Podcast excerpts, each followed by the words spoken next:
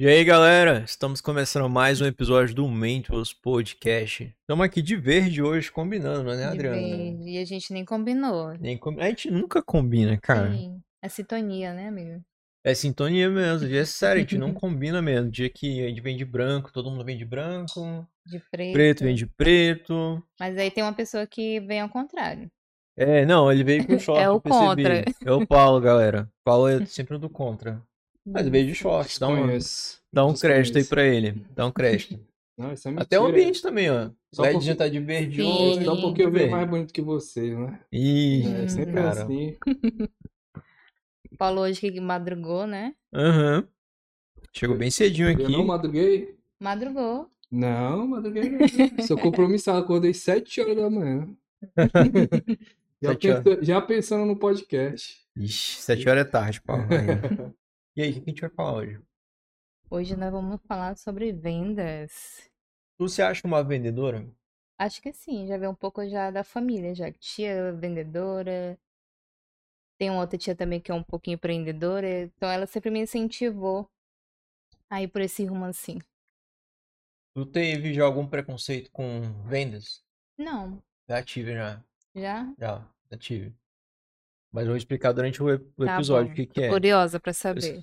E é da, daquela época do tipo, ah, é, que mamãe ia pedir emprego. Hum. Ah, pode ser qualquer coisa, até vendedor, né? Dessa época ainda. Hoje não, hoje já não é bem assim não, hoje. E você, Paulo, se considera um vendedor? Não? E um contador de história?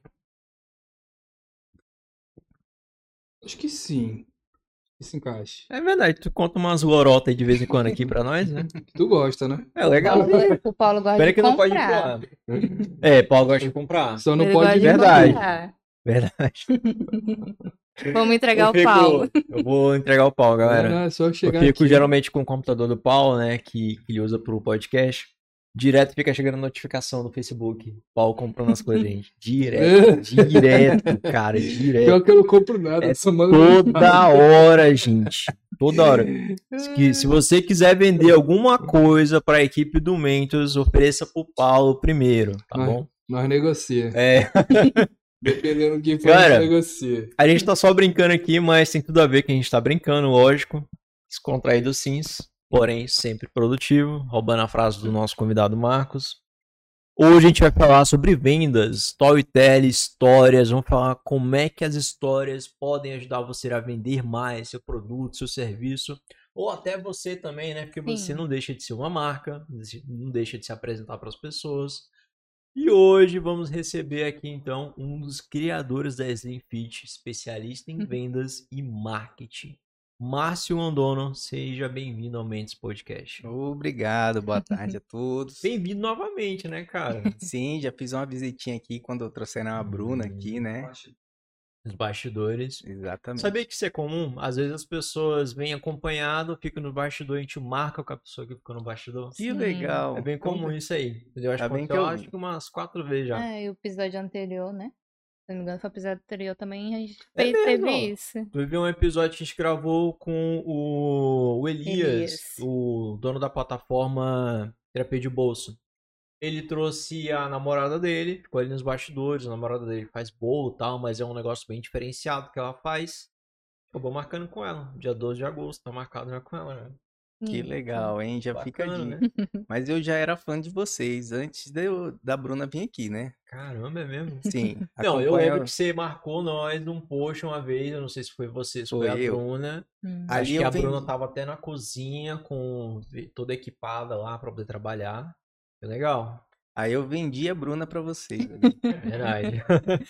já tava namorando vocês, eu, Cara, eu aproveitar aqui. Tava esperando pedacinho só uma Já oportunidade. pra, pra falar pra vocês que eu sou fã do trabalho de vocês, eu acho Cara, muito incrível. Obrigada. Eu acho que vocês têm um super conteúdo, são super inteligentes, as perguntas são muito inteligentes. E aí eu falei assim, cara, a gente tinha que estar lá um dia, né? Aí eu já fui plantando ali, eu vi um negocinho legal, eu falei, eu vou compartilhar com eles, quem sabe eles chamam a atenção deles pro nosso Instagram. E aí deu sorte de um dia você convidar a Bruna pra vir aqui. Olha aí, bacana. E a Bruna é muito legal, cara. Muito. É muito bacana mesmo a Bruna. Não é puxando saco por- porque você tá aqui, porque ela veio aqui, mas é muito legal. Porque não dá pra fingir aqui no podcast duas, três horas. Dá Não pra dá. você ir- vir aqui ser um E o personagem. tempo passou assim. O tempo passou assim, Saindo aqui de e aí você não tem como fingir. É, ou é você mesmo, ou não é, É. entendeu? É isso mesmo. E é isso que é legal. E hoje a gente vai falar de vendas, né, hoje, cara. Falar de vendas, falar de, de histórias. Conta, conta um pouquinho pra nós aí o que que é venda pra você, começando básico do básico. Básico do básico, eu acho que vendas é conexão. Vendas é conexão. É, quando você falou a questão do, do preconceito, né, do, do vendedor e tal, Uhum. é, existe, existia muito um paradigma de que quando você está vendendo algo para alguém, você está enganando essa pessoa. É, e não é assim que funciona, né? E eu deixo bem claro isso quando eu vou vender, por exemplo, Uhum. uma mentoria. Né? Nossa mentoria a gente vende olhando para a pessoa. Eu não vendo mentoria pelo WhatsApp, eu não vendo me- mentoria ligando, eu vendo numa videochamada. Porque eu quero que a pessoa olhe e se conecte comigo. Hum. E aí eu deixo bem claro, eu não vou te vender nada. Eu só vou te dar clareza. Se é isso que você precisa, você vai comprar. É isso. Quando a gente faz um storytelling, a gente está contando uma história, falando de um produto para dar clareza, abrir a consciência da pessoa e aí ela tomar a decisão de compra. É diferente você é, agir com a pessoa com persuasão, emoção e fazer aquela pessoa comprar um produto que ela não quer comprar pelo um valor que ela não tem, Uhum. né? Para satisfazer, satisfazer o, o, o ego do vendedor. É diferente. Quando você compra é, dessa maneira, dando clareza para o cliente, ele te compra e ele se sente feliz, é quando você vende de verdade, porque ele virou teu cliente. Eu tenho um exemplo do, do, do vendedor de roupas aqui de Porto Velho, chama Vitor. Toda, ele me chega, ele sabe se eu gosto de café, sabe se eu gosto de água, ele sabe a blusa que eu gosto, se é gola polo, se é colada, se é solta, a calça, tudo, ele já sabe. Então, eu compro dele, eu não compro da marca, eu não compro da loja, eu não compro do ambiente, eu compro do Uhum. atendimento que ele me dá. E o outro é a minha, minha a menina da agência de viagens, chama Aline. Eu compro da Aline há mais de 10 anos. Ela já mudou de agências várias vezes. Agora ela tem a agência dela. Eu fiquei muito feliz que agora ela tem a agência dela na rua da minha casa. Olha que coincidência. Olha aí. E eu sempre busco. Por quê? A Aline faz o meu check-in. A Aline procura os melhores preços. A Aline se preocupa. Ela me lembra do, do boleto. Ela me lembra da Uhum. passagem. Não é obrigação dela. Ela faz além do que, entendeu? É o atendimento. Aí ela me vendeu. Eu não procuro mais o preço. Eu procuro a Aline. Hum. Eu não procuro saber a marca da roupa. Eu procuro o Vitor. Então é sobre isso. Quando você vende de verdade, com coração, você ganha um cliente para sempre. Então tem que ter essa consciência sobre o que é vender de verdade. Pra você, o que é vender? É venda? É exatamente isso, a conexão, né? Vender uma, a qualidade, né, do serviço, mas vender aquele, aquele objeto, roupa, como se fosse para você. Qual o atendimento que você gostaria que tivesse chegando numa loja? Como que você queria que fosse tratado, né? Então, passar essa experiência pro cliente que está chegando na loja. É realmente a conexão. Olha, concordo também com vocês. Acho que também é conexão, relacionamento. Mas para não ficar repetitivo, Uhum. vocês lembram daquela frase do amor ao próximo? Amar ao próximo como a ti mesmo, né? Sim. Eu acho que venda é isso, é amar o próximo. Tipo, se eu ofereço a transformação para alguém, meu serviço, meu produto, e essa pessoa me dá um não, que é muito comum nas vendas, a gente vai falar Sim. bastante sobre isso. Próximo, então. Entendeu? É amar o próximo. Sim. Se alguém me disse não, próximo, próximo. Até alguém vai amar o seu produto, vai amar seu atendimento, vai amar aquela construção de ali de Uhum. relacionamento, né? Então, pra mim é isso. Acho que venda é o próximo.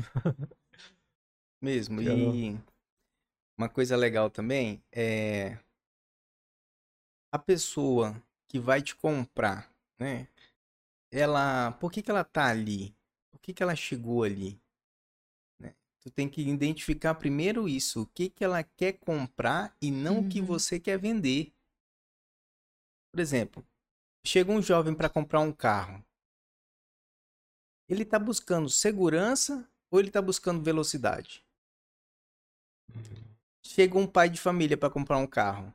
Ele está buscando segurança ou ele está buscando velocidade? Então, o que, que ele foi comprar? Às vezes eu tenho um carro ali, acabou um lançamento, não sei o que, eu tô doido para mostrar o carro pro cara, Uhum. porque eu vou ganhar uma comissão grande em cima daquele carro, mas o cara não veio. E às vezes tu leva um não, porque tu vai oferecer uma coisa que você quer vender e não o que ele quer comprar.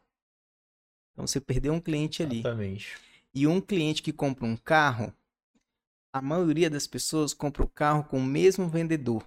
A maioria, isso é uma pesquisa Verdade. que existe. Ele confia naquele cara porque ele comprou aquele carro, aquele carro serviu por anos para ele e ele quer trocar o carro, ele quer trocar o carro com aquele vendedor. Por quê?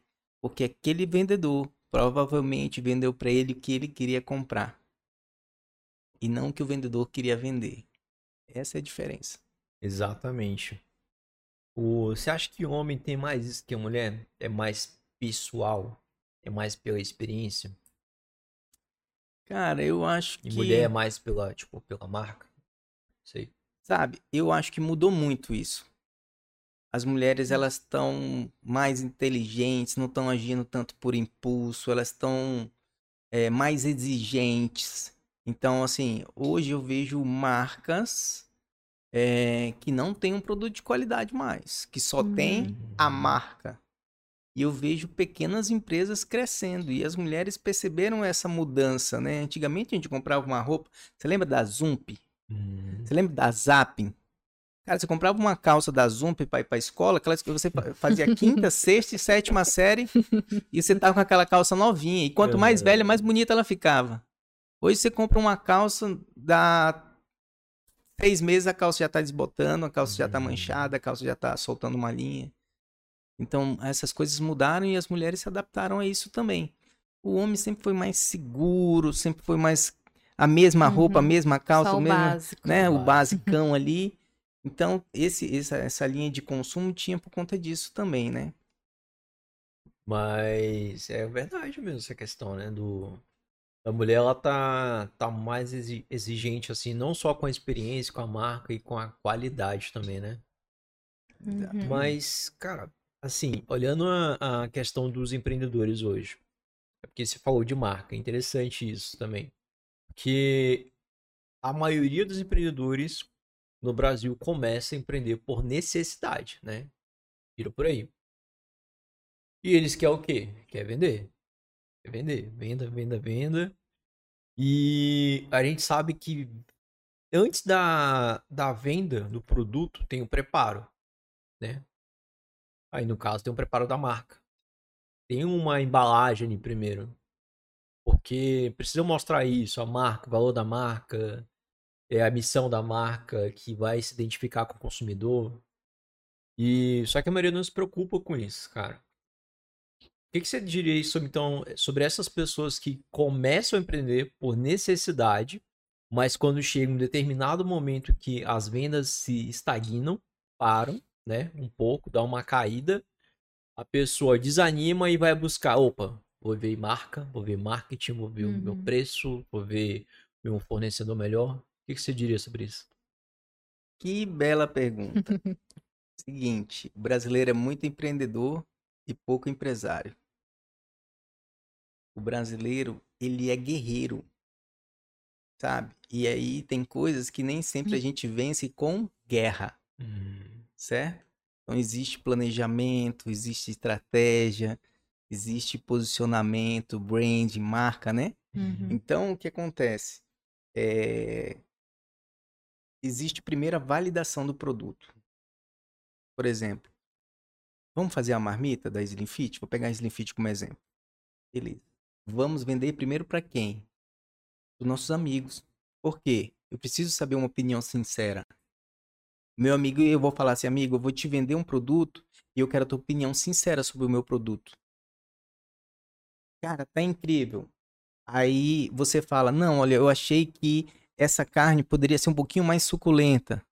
Eu achei que esse molho não combinou com a carne desfiada. Uhum. Talvez com frango fique legal. É, opa, vamos fazer essas alterações. Pum, pum, pum, pum, te mando. E aí, vê como ficou. Agora sim, validei meu produto. Tem um produto validado. Tem um produto validado, tá? Beleza. Vamos vender para mais amigos. Opa! E aí? 100%, 100%, 100%. Pronto. Agora eu posso oferecer para todo mundo porque meu produto está validado. Legal. Agora, como que eu vou oferecer esse produto? Qual é a apresentação dele? Ele vai ser só mais um produto ou ele vai ter um diferencial na apresentação? Como que ele vai ser entregue? Ele vai passar confiança quando a pessoa receber em casa? Quem que vai entregar? Quando ele chegar, como que ele vai entregar esse produto? Ele vai estar tá por a cigarro, vai estar tá suado? Ele vai estar tá de bermuda e chinelo? Como é que ele vai entregar esse produto? Porque a pessoa que vai entregar o produto, ela está representando a tua empresa, mesmo que seja um terceirizado. Sim. Tudo isso influencia na venda. Ótimo. Pulei um passo. O preço do meu produto. Uhum. Validei o produto, mas que preço que eu vou vender esse produto? Esse produto ele está me deixando margem de lucro? Eu estou colocando só os insumos ou estou colocando os impostos, a mão de obra, a energia, a água, o material de limpeza, os Tempo, funcionários. Às vezes que a pessoa gastou para poder fazer também. A perca, né? Uhum. Então, é, é assim que se faz a formação de um preço. Por quê? Se eu vendo 100 produtos com margem zero, eu gastei minhas horas e não tive lucro. Uhum. E mais cedo ou mais tarde eu vou quebrar. Por quê? Porque, cara, eu preciso pagar água, luz, telefone, então. Mais cedo. Aí que acontece, a maioria dos empreendedores que vai na raça, ele consegue um cartão de crédito, às vezes empresta familiares, e essa conta só vem daqui a seis meses, nove meses. É por isso que a maioria das empresas, mais de 80% que abre, Uhum. fecha com nove meses, um ano no Brasil. Porque ele não fez o básico, calcular todos os custos e insumos do produto para precificar, botar a margem de contribuição dele. E aí, quanto mais tu vende, mais ferrado tu tá. Uhum. e nem percebe. E nem percebe. Nem percebe. E nem Mas o percebe. empreendedor tem esse negócio, ele é, um, é uma pessoa meio rebelde, né? Ele Sim. quer fazer De mesmo. qualquer jeito, entendeu? Por exemplo, é, falando da Bruna. A Bruna foi lá e começou depois que ela veio conversar contigo. Ela começou na raça, né? Começou sozinha, é, fazia tudo sozinha, e eu tentando por um lado, ela tentando por outro, a gente tentando somar as forças para vencer aquele momento de pandemia, né? Uhum. E ela ficava até uma hora, duas horas da manhã.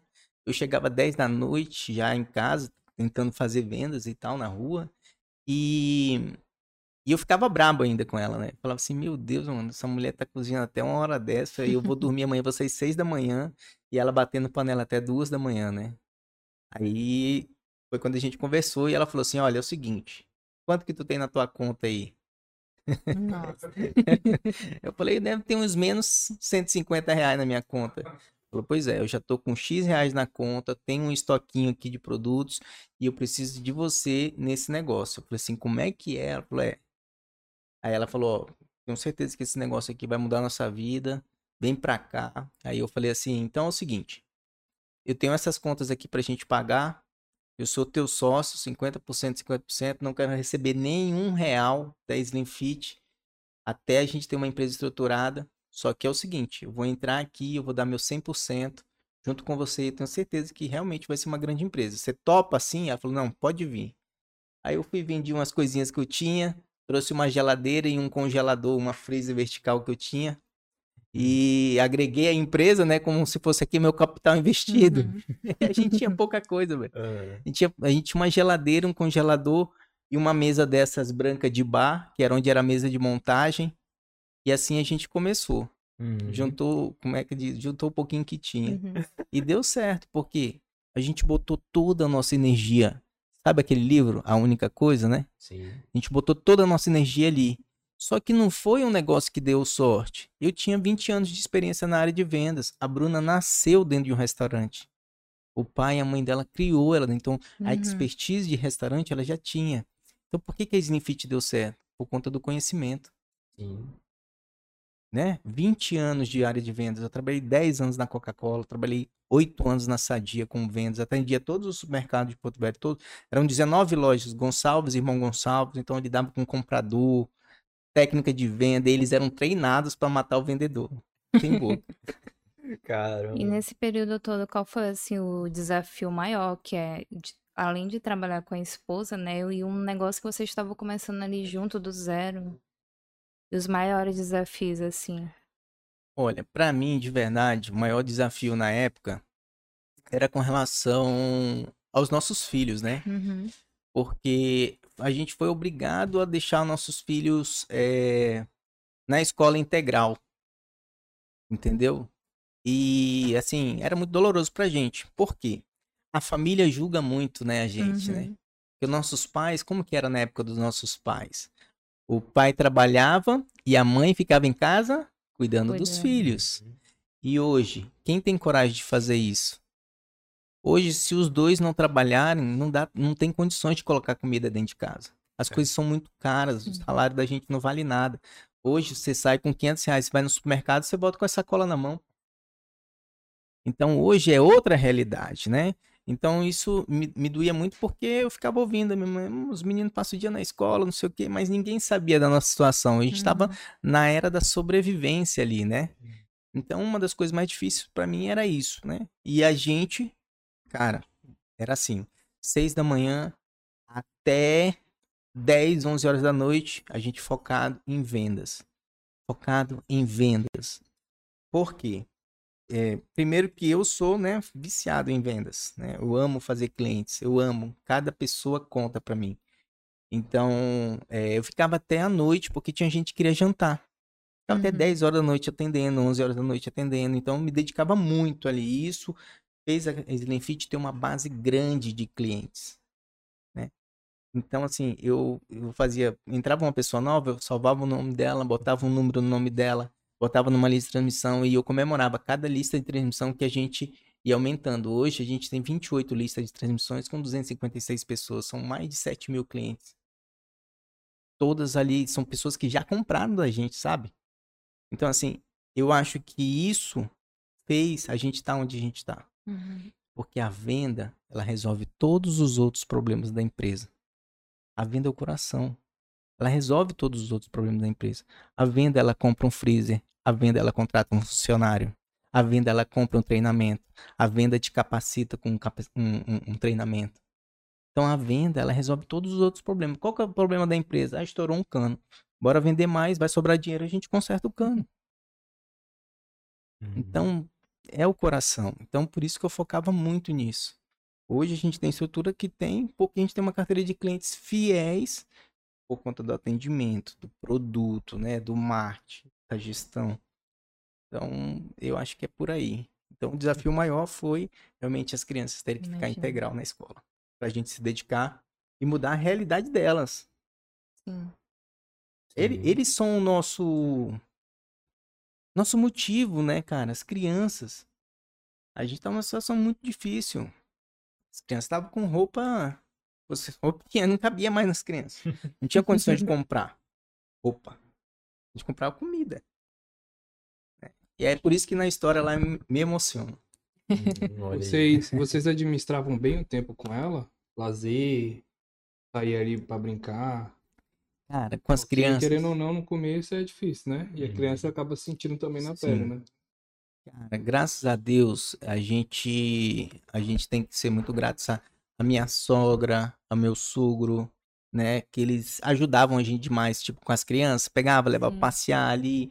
e Eles adoram cachorro. E eu tenho. E, e- e lá pra onde a gente mudou, eh, na Zona Sul, tem um casal de amigos nossos, assim, que a gente mudou, eles meio que am, eles amaram as crianças, tipo, são quase padrinhos das crianças, assim, né? O senhor Nildo e a Lena Uhum. eles, nossos vizinhos, cara, e eles direto iam lá pegar, vamos, vamos lá pra casa tomar banho de mangueira, ia lá, e era a alegria deles, tomar banho de mangueira, e tinha os cachorrinhos deles lá, levavam pra brincar, e tudo que a gente podia fazer nos finais de semana, a gente fazia o que pudesse fazer pra eles.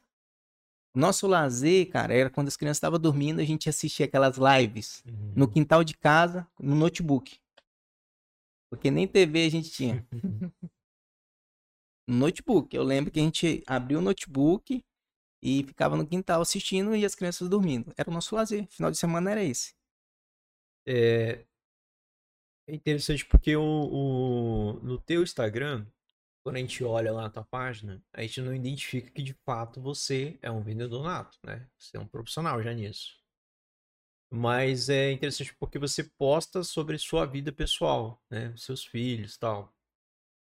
E por que que eu tô dizendo isso? É, antes de fazer uma venda, eu acho que a gente tem que se vender, né? Se vende você, vende sua imagem, vende sua vida, sua, sua vida pessoal, sua, seu jeito, suas roupas, sua forma de falar. O quanto que você expo, é, expõe a sua família, o seu jeito, vi que você também gosta de pescar também, o quanto que isso te ajudou a conseguir mais clientes? Cara, vocês são fera mesmo. Boa pergunta. Seguinte. Deixa eu contar mais uma história. Da minha Não história de- chora. Não, é difícil, tô me segurando aqui. História de vida. Desde criança, eu me vendo como pessoa. Desde criança. Tu sabe por quê? Porque o meu pai sempre foi muito trabalhador. Muito. Sempre. Só que ele não era aquele cara que falou assim, ó, esse aqui é o filho do seu Álvaro, né? Então vamos colocar ele aqui para ele trabalhar. Vamos dar isso aqui para ele. Vamos, não. Meus pais sempre lutaram para dar o melhor estudo para mim. E eu sempre tive na cabeça que se eu quiser ser alguém na vida, eu preciso me relacionar bem com as pessoas. Sempre. Então eu sempre procurei fazer o bem para as pessoas e ser bem quisto no meio onde eu estava. Uhum. Sempre. Então, assim, quando eu tô no meu Instagram ali, eu tô querendo passar que sou uma pessoa do bem para as pessoas. Eu sou uma pessoa que tenho família, que tenho esposa, que tenho uns filhos, que eu amo estar com a minha família, com os meus amigos. Eu gosto de esporte, entendeu? Então, porque isso abre as portas. Se você é uma pessoa boa, se o teu nome é limpo e você é uma pessoa boa, você chega onde você quiser. Nada te para. Então, eu sempre falo para minha filha, tem uma filha de 20 anos, sempre falo assim, filha, se você for uma pessoa boa, boa índole, as portas vão se abrir para você. Basta você ser uma pessoa que vai se estu vai estudar, vai se dedicar, né? E você vai conseguir tudo que você quiser. Agora ela tá fazendo psicologia, eu falei assim, cara, você vai Legal. ser a melhor. Ela gosta de criança, tá fazendo psicologia, já tá é, estagiando numa empresa, trabalhando com crianças com TDAH e, e, cara, e ela tá se realizando. E eu falo pra ela, é orgulho, né? E aí, na escola, é, para me relacionar com as pessoas, eu comecei a desenvolver o primeiro feeling de vendas na escola. Hum. Agora, tu adivinha o quê? Ah, você Balinha? Balinha? vendia, vendia fichinha lá pra comprar o lanche. Sei. Era isso. Era isso. Era isso. Cara, seguinte. Meu pai trabalhava pra caramba, minha mãe ficava em casa e cuidava das crianças. Minha mãe levava a gente pra escola no escorte todo lapeado, a álcool, que ficava no prego ali na Carlos Gomes, naquele sol quente, eu morrendo de vergonha. E quinta série, sexta série ali, e não tinha dinheiro pro lanche, porque era o melhor, era o Pitágoras, velho. Melhor escola que tinha na época era Pitágoras e Dom Bosco. E caríssimo, cara. E era eu e minha irmã. Então não tinha dinheiro pro lanche. O que que eu fazia? Era dois andares, o Pitágoras do Pinheiro Machado. Eu falava assim, galera, é uma fila danada, né, pra comprar lanche. Falei, Imagina, bicho, a gente perde metade do recreio comprando lanche. Eu vou fazer o seguinte pra vocês. Quer que eu vá comprar um lanche? Vou. Tu me dá 50 centavos e eu vou lá, compro o teu lanche e trago aqui em cima pra ti. Na hora que tocar o sinal, tu já vai estar com o teu lanche. Aí eu descia, negociava com o cara da cantina. Falava assim, ó, seguinte, na hora do, do recreio, vocês perdem vendas porque a galera não quer ficar na fila. Tô começando a trazer lanche de casa, salgadinho, suco. Vamos fazer o seguinte, cinco minutos antes do recreio eu desço, entrego o dinheiro, compro os lanches, tu prepara, já deixa tudo numa cestinha, eu subo e entrego pra galera. Beleza? Beleza. E eu falei assim, e eu ganho o que com isso? Me dá pelo menos um misto? O cara falou, na hora. Beleza. Subia, recolhia o dinheiro de todo mundo, anotava no caderno nome, quanto que deu, qual era o lanche. Pô, descia com aquela folhinha com dinheiro, dava pro cara. Eu ganhava 50 centavos do lanche de cada aluno, ganhava um misto. Cara, eu, eu- um dia eu ganhava dinheiro pra três, quatro dias de lanche. Caramba. Olha, você foi mais inteligente do que eu. Eu já Boa. peguei, pegava outra estratégia. A minha tia fazia aqueles imãs de geladeira. Então ela fazia aquilo lá e eu levava pra escola. Eu oferecia pros alunos, pros meus colegas que vendia pra mãe deles. Então cada imãzinha daquele era um real. Então eu já tinha o dinheiro também do lanche. Olha aí. E quando eu ia na casa dos meus colegas, eu também, tia, coloca aí na sacola pra me levar os imãs. E levava também e saía e vendia tudo, voltava com tudo já vendido. Então era uma forma também que eu ganhava pra ter o lanche da, da, da escola. escola. E eu acho isso massa. Tem que. Eu, eu sou.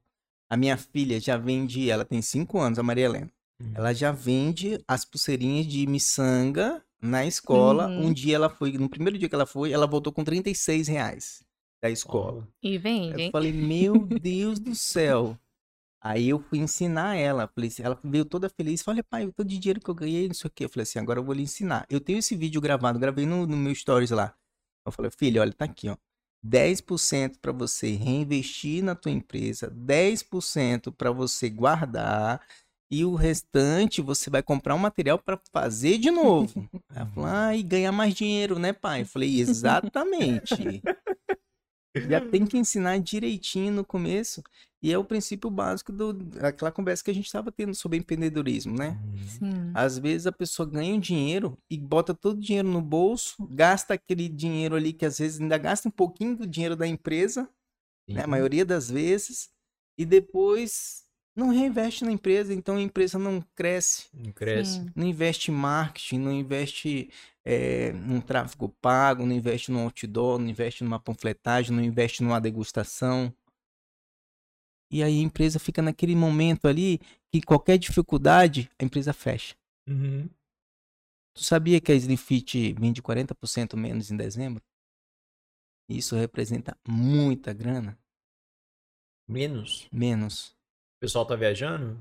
Porto Velho tem disso. Em dezembro, a galera tira férias e a galera Sim. vai para outros lugares. Uhum. E aí, se a empresa não, não é uma empresa que tem os números na mão e não se programa, o que, que acontece em dezembro com todas as empresas? Décimo terceiro. Hum, verdade. Férias de alguns funcionários. Sim. E aí, como que paga? É sobre isso. Essa é a diferença entre o empreendedor e o empresário. O empresário ele pensa em tudo. E se der errado? E se não sei o quê? Isso quê? E o empreendedor ele só pensa que dê, que dê sempre certo. E aí ele abre um negócio, um carrinho de cachorro quente e dá errado. Por conta dessas coisas que a gente tá falando. Uhum. Aí falou, não, é, eu vou abrir um hambúrguer. Aí abre um hambúrguer. Aí dá errado. Aí abre uma pizza. Dá errado. Não tá errado o negócio.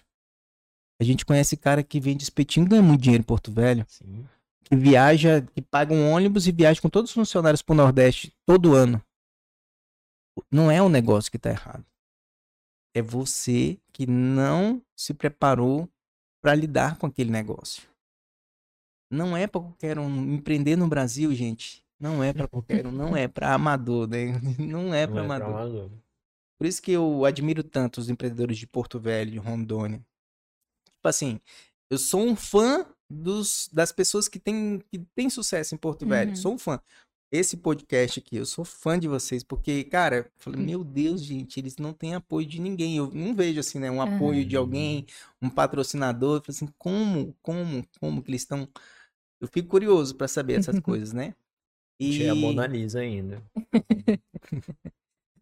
E aí, é, vejo o menino da Flakes, o Léo, da. Flakes, tá lá em São Paulo.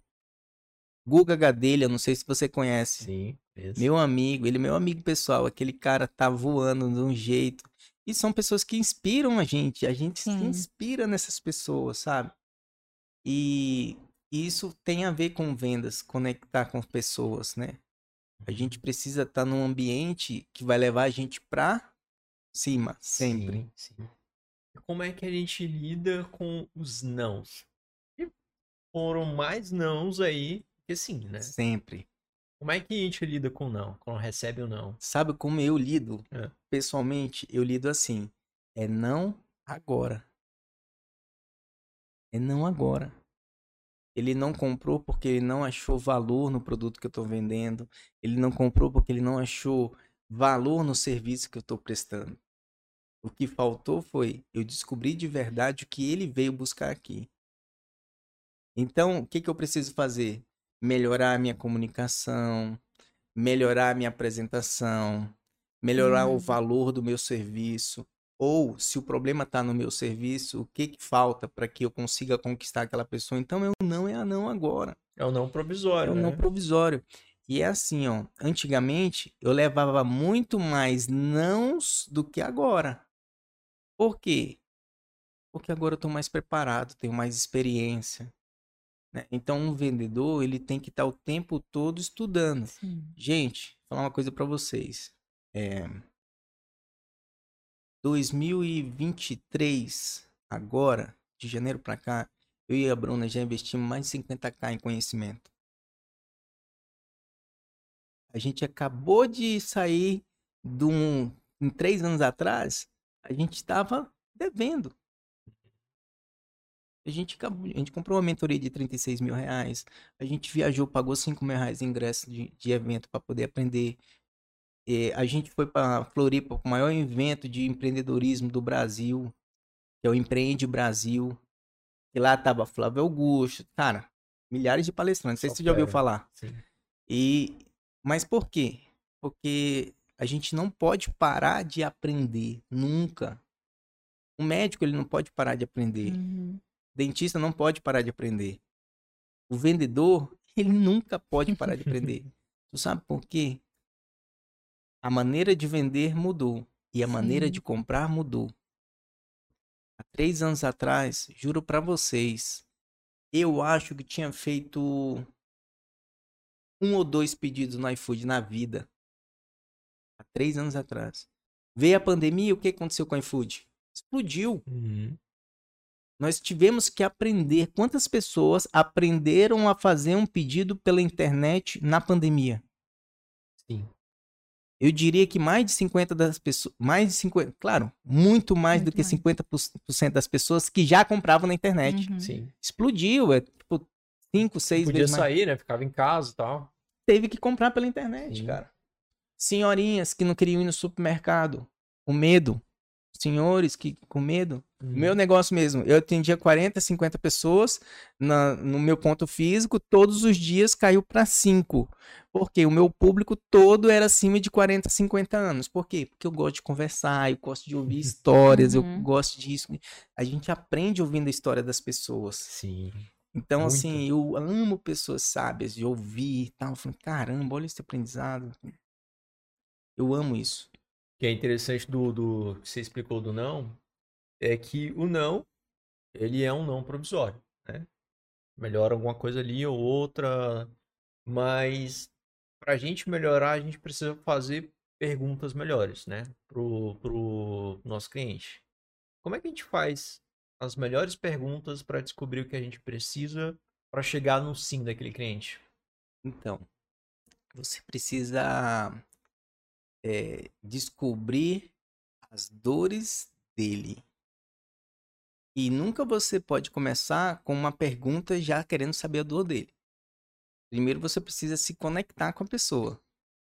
Então, assim, quando eu vou fazer uma entrevista para me vender um, um produto, primeiro que eu pergunto assim: ah, então, e qual cidade que você é? Qual cidade que você é? Fala para mim. Velho. Você é de Porto Velho? Aham. Pô, Porto Velho é cidade legal, aquele madeira é grande, né? Tu já nadou na madeira? Eu já. Sério mesmo? Eu Já não mesmo. acredito. Eu não Já tenho coragem. Ficava naquelas pedras lá, família inteira, churrascão lá. Tu já foi na cachoeira do Teutônio na época que a água fica azul? Ficava azul, né? Aí não, nessa época. Tu não? Tu tem Não. quantos anos? Tenho 25. 25 anos. Sabia que eu já pesquei lá e a água a gente via os peixes. Nossa. Nossa. Sério. A gente via os peixes. E muitas pessoas acabaram morrendo porque queria pegar os peixes com a mão, porque era tanto peixe e escorregava e caía. Caía. Aham. Você pode buscar essas histórias. E assim, o Madeira é muito rico de ouro, né? E meu pai Sim. trabalhou no garimpo e tal, papapá, e eu vou puxando uma conversa com o cara para poder me conectar com ele. Me conectei com ele. Mas então, deixa eu te perguntar, por que que você procurou a gente? Aí ele vai começar. Ah, porque a minha empresa tá precisando de mais eh, marketing, a gente, as vendas têm caído. Eu falei assim, aí eu vou perguntar, e as vendas caindo, impactou em que na tua empresa? Eu tô atrás da dor. Uhum. Então, começou a atrasar salário dos funcionários, começou a faltar insumo, Tive que dispensar. Tive que dispensar algumas pessoas. E como você se sentiu tendo que mandar uma pessoa embora? Aí eu vou descobrir o sentimento da pessoa. Aí ela vai falar, então, é ruim ter que mandar, eu nem tive coragem de mandar a pessoa embora e tal. Pedi para meu marido demitir, ou o contador demitir. E se você continuar assim, como que você se vê nos próximos cinco anos? Vai falar uma coisa pior ainda. E você quer continuar assim? Ela falou assim, não. E o que, que você precisa fazer para mudar? Aí ela falar, eu preciso buscar conhecimento. Ótimo. Então, aqui nós vamos, aí eu vou vender. Uhum. Mas antes, vem as perguntas de sabedoria, né? Você precisa não vender, ela que tem que te comprar. É diferente. Uhum. Ela precisa falar assim, ela precisa ter certeza que ela precisa de mim. Mas eu não vou oferecer nada antes dela responder tudo já tá dentro dela, fala, assim, meu Deus, preciso dele. Preciso comprar esse produto porque isso vai salvar a minha empresa. Isso vai mudar a vida da- financeira da minha empresa. Isso pode mudar a vida da minha família. Isso vai fazer eu não errar mais. Entendeu? Então a gente precisa despertar a consciência do cliente. Consciência. Despertar a consciência que realmente ela precisa da gente. Aí é diferente. São as perguntas de sabedoria. Qual é a- as objeções mais comuns que você já recebeu já? Tipo, você tá lá vendendo lá e tal, chegou nessa etapa que você tá falando, já criou a conexão. E quando vem alguma objeção? Objeção. Ah, eu não tenho dinheiro para pagar essa. Isso é bem comum, né? Bem comum. Bem comum. Aí eu não tenho dinheiro para pagar. E por que que você acha que você não tem dinheiro para pagar? Ela falou, é porque a gente não tá sabendo administrar essa empresa. Eu falei, e o que que você acha que precisa para poder você administrar essa empresa? Aí ela vai chegar de novo e vai responder, conhecimento. Aí eu vou falar, e aonde você acha que você vai encontrar esse conhecimento? Eu vou buscar aqui. Aí quanto que custa uma faculdade hoje, por exemplo? Que talvez não vai te ensinar na prática o que a gente já vive na prática, né? Ela falou assim, ah, uns, uns 800 reais. Eu falei, então, é muito mais caro do que você ter a gente, que é uma empresa que tem resultado, que tem história, Uhum. né? E que você vai ter contato com a gente na mentoria. Eu falei, é verdade. Eu falei, e aí, tá barato ou tá caro? Ela falou, tá barato. Mas hoje é tão difícil, né, colocar isso na, na cabeça das pessoas que querem começar a empreender, que elas precisam primeiro procurar conhecimento para depois é, começar a agir, né? Colocar a empresa ali para começar a andar. E elas acham que isso é meio tolo. Que eu vou gastar numa coisa de conhecimento, sendo que eu poderia já gastar esse dinheiro Investindo dentro da, da empresa.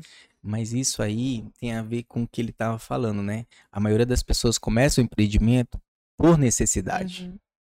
Então é diferente. Só que cabe a nós. Eu digo a nós porque eu me incluo nisso. E a vocês porque vocês são comunicadores. Isso aqui que vocês fazem é incrível. Porque vocês estão passando conhecimento para as pessoas. Tem gente lá fora que vai precisar saber sobre vendas. E eu Sim. ensinando, tô dando um monte de dica aqui sobre vendas. Uhum. E assim como passaram pessoas incríveis aqui. Então hoje todos tem- tem- temos acesso à informação. Tinha que ter mais? Tinha que ter mais. Tinha que estar mais unido os empreendedores de Porto Velho, com certeza. Eu tava tomando banho e lembrando, tipo assim, de uma situação que eu poderia contar aqui, se você me permitir. Claro. Cara, vamos lá. Hoje, quantas, quantos lugares tem para você tomar um bom vinho em Porto Velho?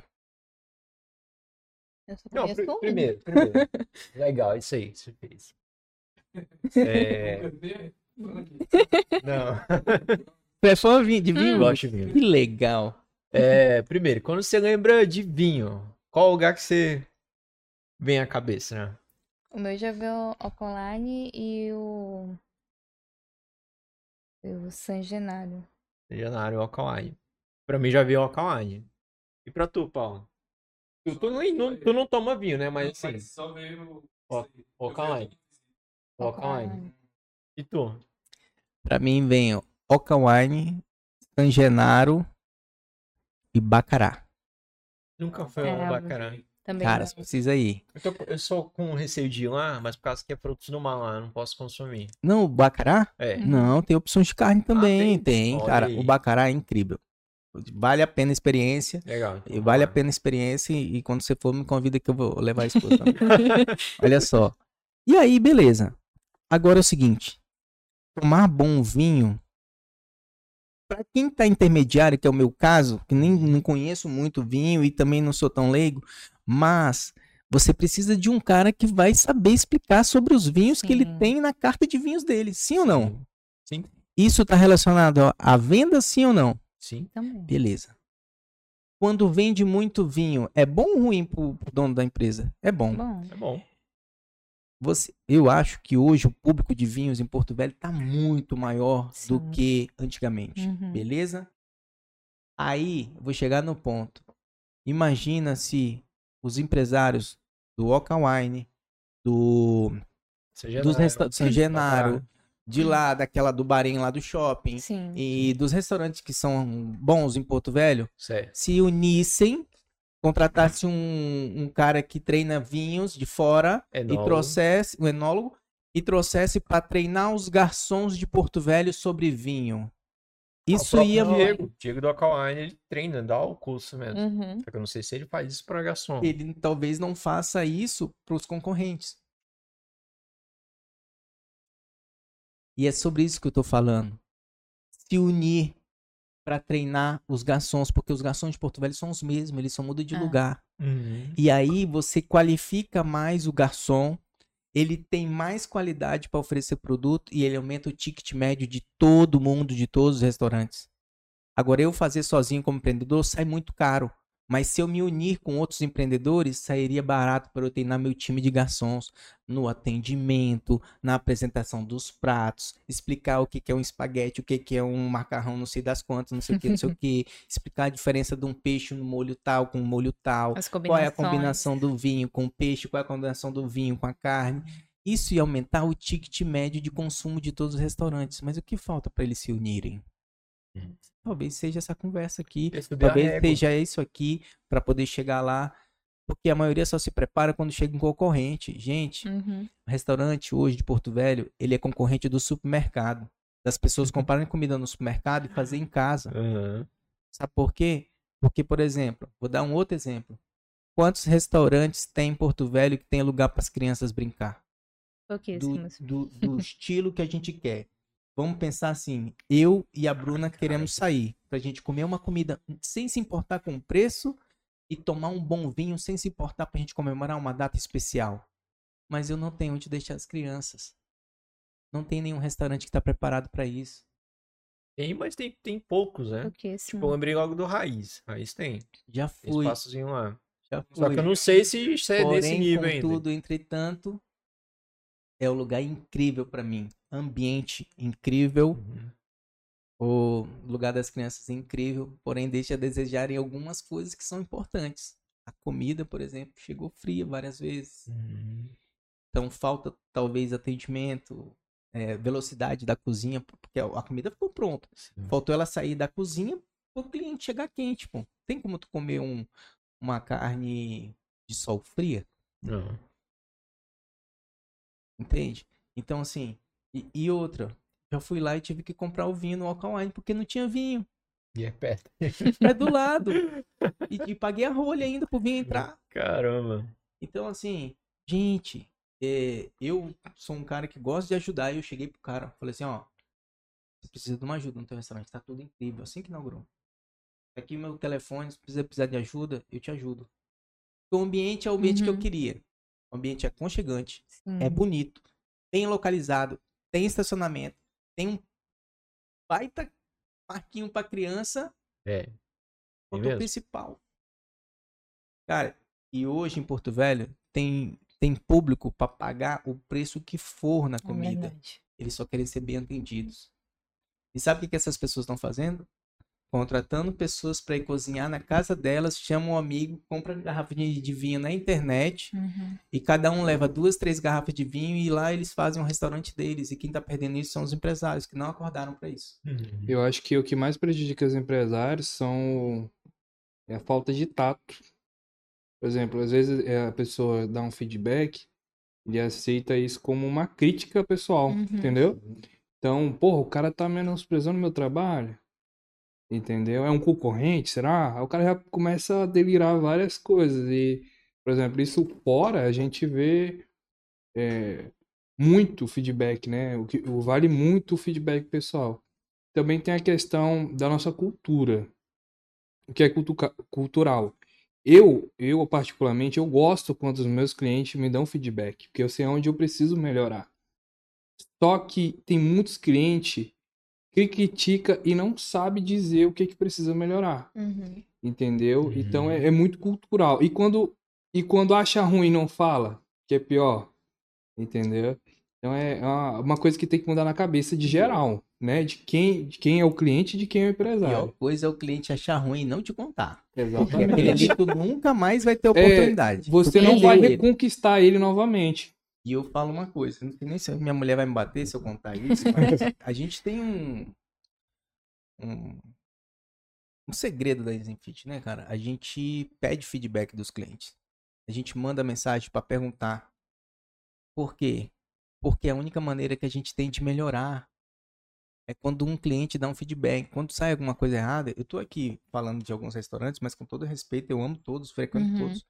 Ah, E- cara, e eu não sou- em geral, E eu, e eu não sou perfeito. A Slim Fit, ela não é perfeita. Ela tem os defeitos dela, ela tem as falhas, acontece falha. Acontece falha na entrega, acontece falha num prato, acontece falha. A gente tá, o que, que a gente pode fazer?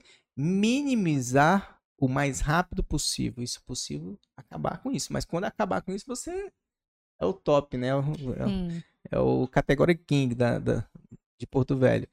E a gente procura o tempo todo minimizar. E a única coisa, o único, um dos, dos, dos pilares para você conseguir é, chegar a isso é humildade.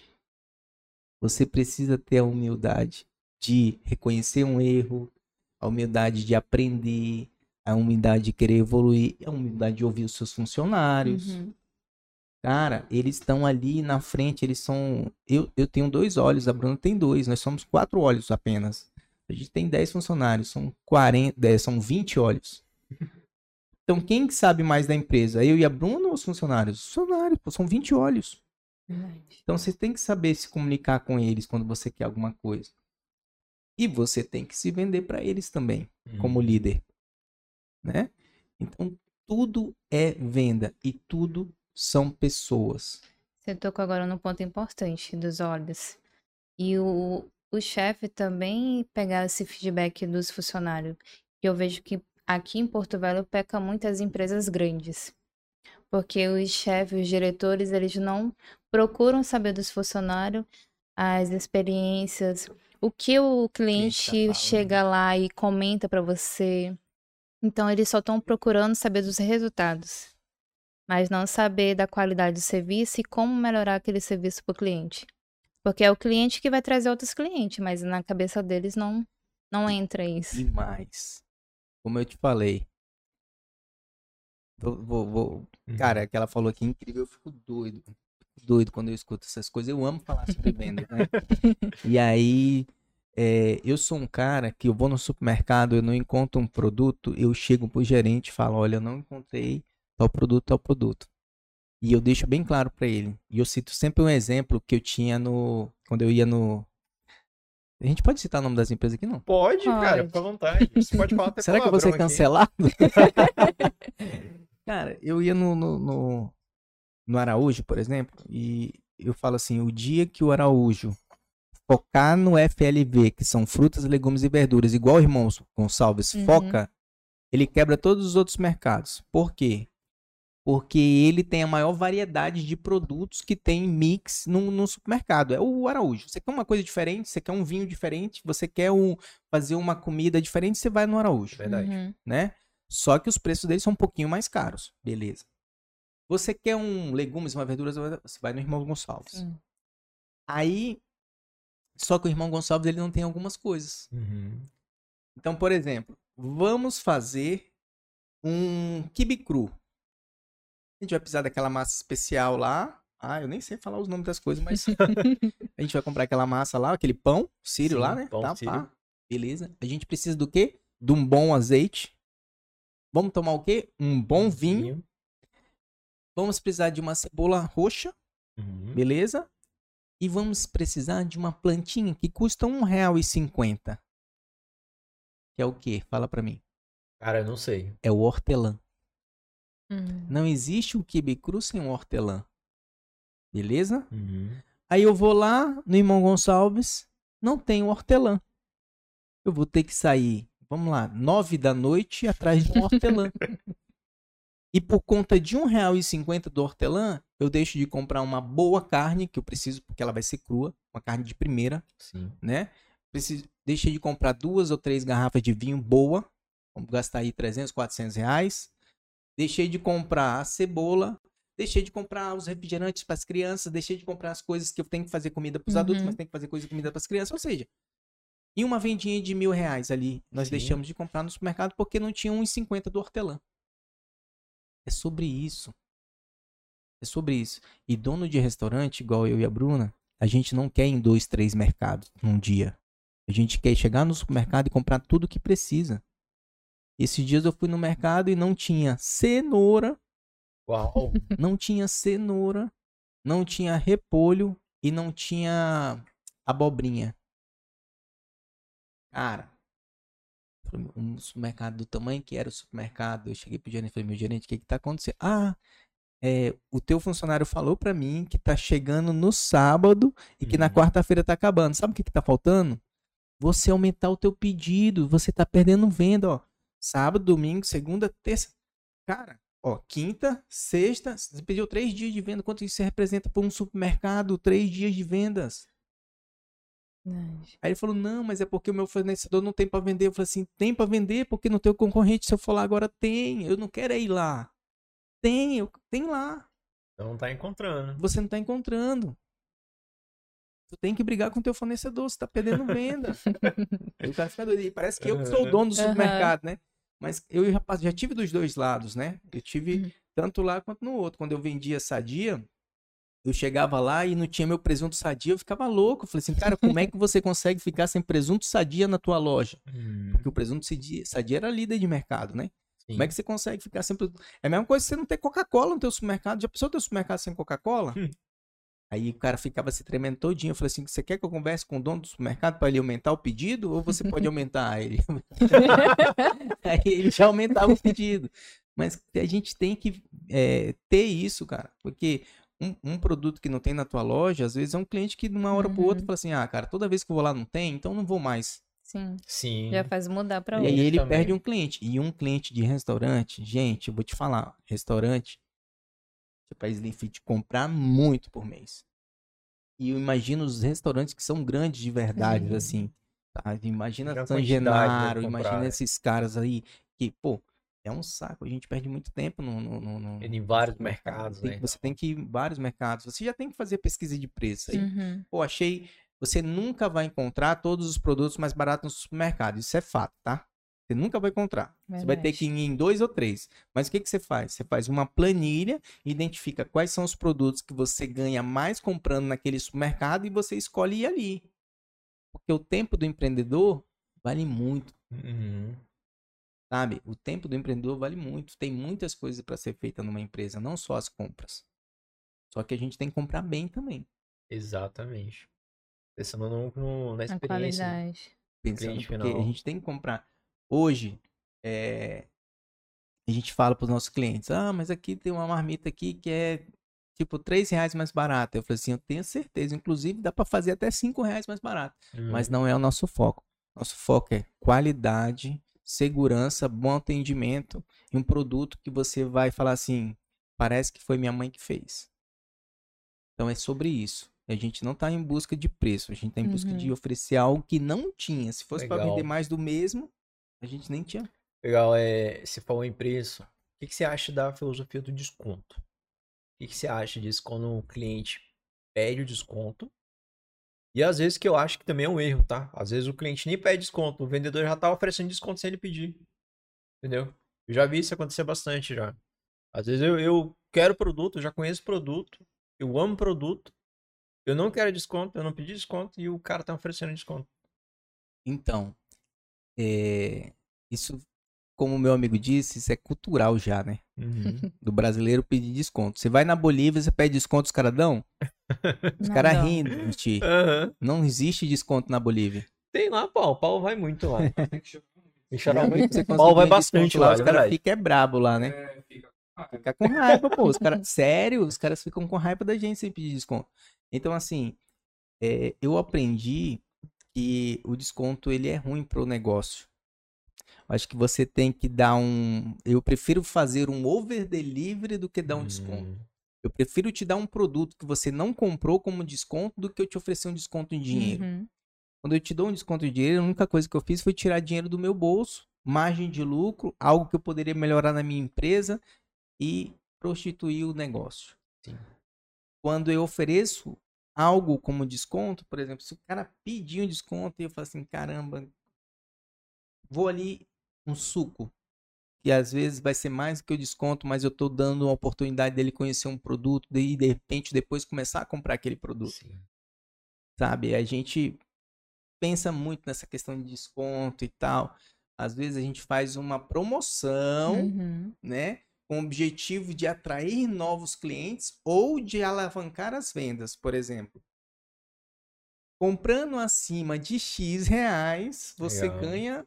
Foi o que a gente Tá. fez na semana passada. Comprando acima de 100 reais, você ganha um sanduíche natural, que era um produto que a gente estava lançando Sim. foi um sucesso na segunda-feira, o sanduíche natural, porque aumentou muitas vendas. A gente compara os números, né?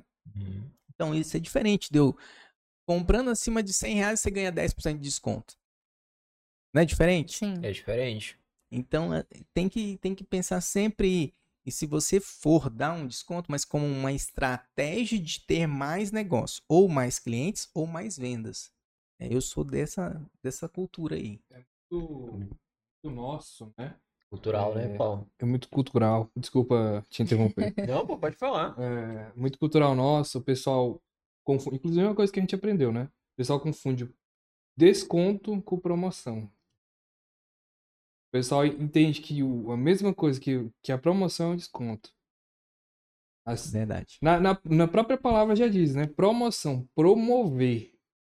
O intuito é promover um produto de alguma forma, né? Que nem você falou, dar al- algo de brinde através de uma compra, Uhum. é onde você Vai promover o vai promover o seu produto, que é novo, que tá Sim. entrando no mercado agora, tá conquistando cliente, né? Sim. Então você vê assim na supermercado, promoção, aí você vê lá a promoção, é um desconto num, num produto que, que ele já tinha.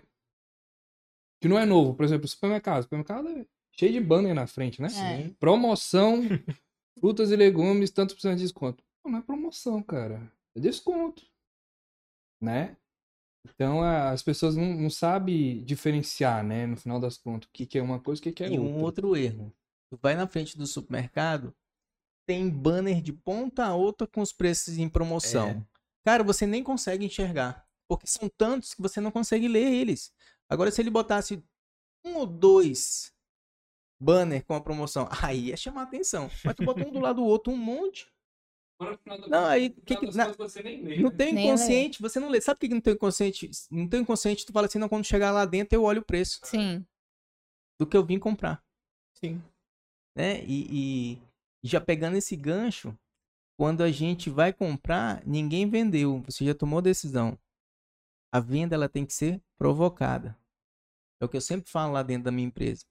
Quando o cliente vem aqui, ele faz um pedido, você não vendeu nada para ele. Ele pediu 10 marmitas, ele tomou a decisão na casa dele de comprar 10 marmitas. Agora, o que você vai vender pra ele além das 10 marmitas que ele veio comprar? Tem que Se oferecer, oferecer cara. um suco, se oferecer um Uhum. sanduíche, você oferecer Cara, um kefir, se oferecer um doce, se oferecer uma pizza, aí você vendeu. Aí eu bato palma. Eu dou Despertar o treinamento pra minha desejo equipe lá também, assim, né? quem que tá vendendo aqui na empresa? Ou vocês estão tirando o pedido, que era o que o meu chefe falava. Ou vocês estão tirando o pedido, né? Coca-Cola ninguém vende. Aham. Legal isso aí, cara, porque o, o Paulo sempre fala isso pra mim. O Paulo tem um posto, né? E aí ele fica puto quando o cara vai lá abastecer, né? Tá abastecendo. O frentista não oferece uma água. O frentista não oferece, e aí, vamos trocar um óleo. Vamos lavar esse para-brisa aí que tá sujo, né? Dá um a mais, né, cara? Dá. Oferecer o produto ali, entendeu?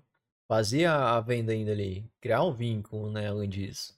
Legal isso aí, mesmo. Com certeza. Aquela Legal. gasolina V-Power, né? Pra oferecer, que dá- deixa mais É, margem. falei, que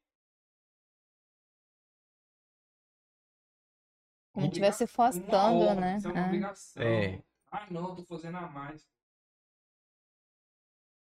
Sim. Entendeu? É que, é que negócio. Pô, o cara tá se vendendo ali, vamos supor. O frentista tá atendendo bem, vou dar um exemplo. Cara, uma hora ou outra surge uma oportunidade de trabalho melhor pra ele. Exatamente. Através daquele atendimento Através do atendimento. Eu, eu tenho uns casos assim, Aham. né, de, de conhecido meu. Que se vendeu, hoje tá gerenciando um estoque, o cara tá ganhando muito mais. Entendeu? Então a pessoa não, não entende isso, né? Ela não consegue ter esse ponto de vista Uhum. diferente. O- Vou dar um exemplo real mesmo aqui. O... Gente, tô bem à vontade hoje, tá? Estou bem tranquilo. legal. de boa. O Gabriel Longini ele veio aqui e ele vendeu muito o curso da Guiomar. Guiomar é uma das secretárias dele. Sabe onde que ele conheceu a Guiomar? Em um restaurante onde ela trabalhava como garçom. Hoje ela é secretária dele. É, é o curso, ele vende até mais o curso dela do que o O dele dele. próprio.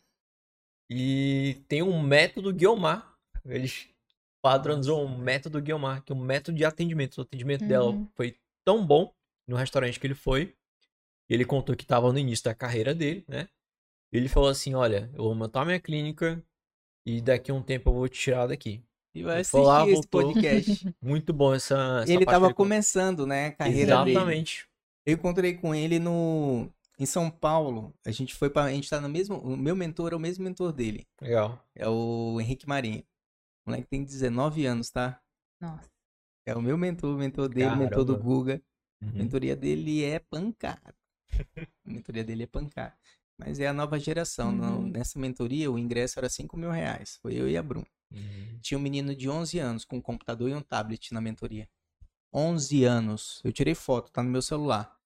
E aí, o que que essa geração tá vindo, cara? Como essa geração tá vindo? Olha o nível de comprometimento de um garoto de 11 anos. Uhum. Eu falei assim, o que que tu quer ser quando crescer? Ele falou, não, eu já sou. Eu falei, o quê? Eu sou investidor. Tem noção?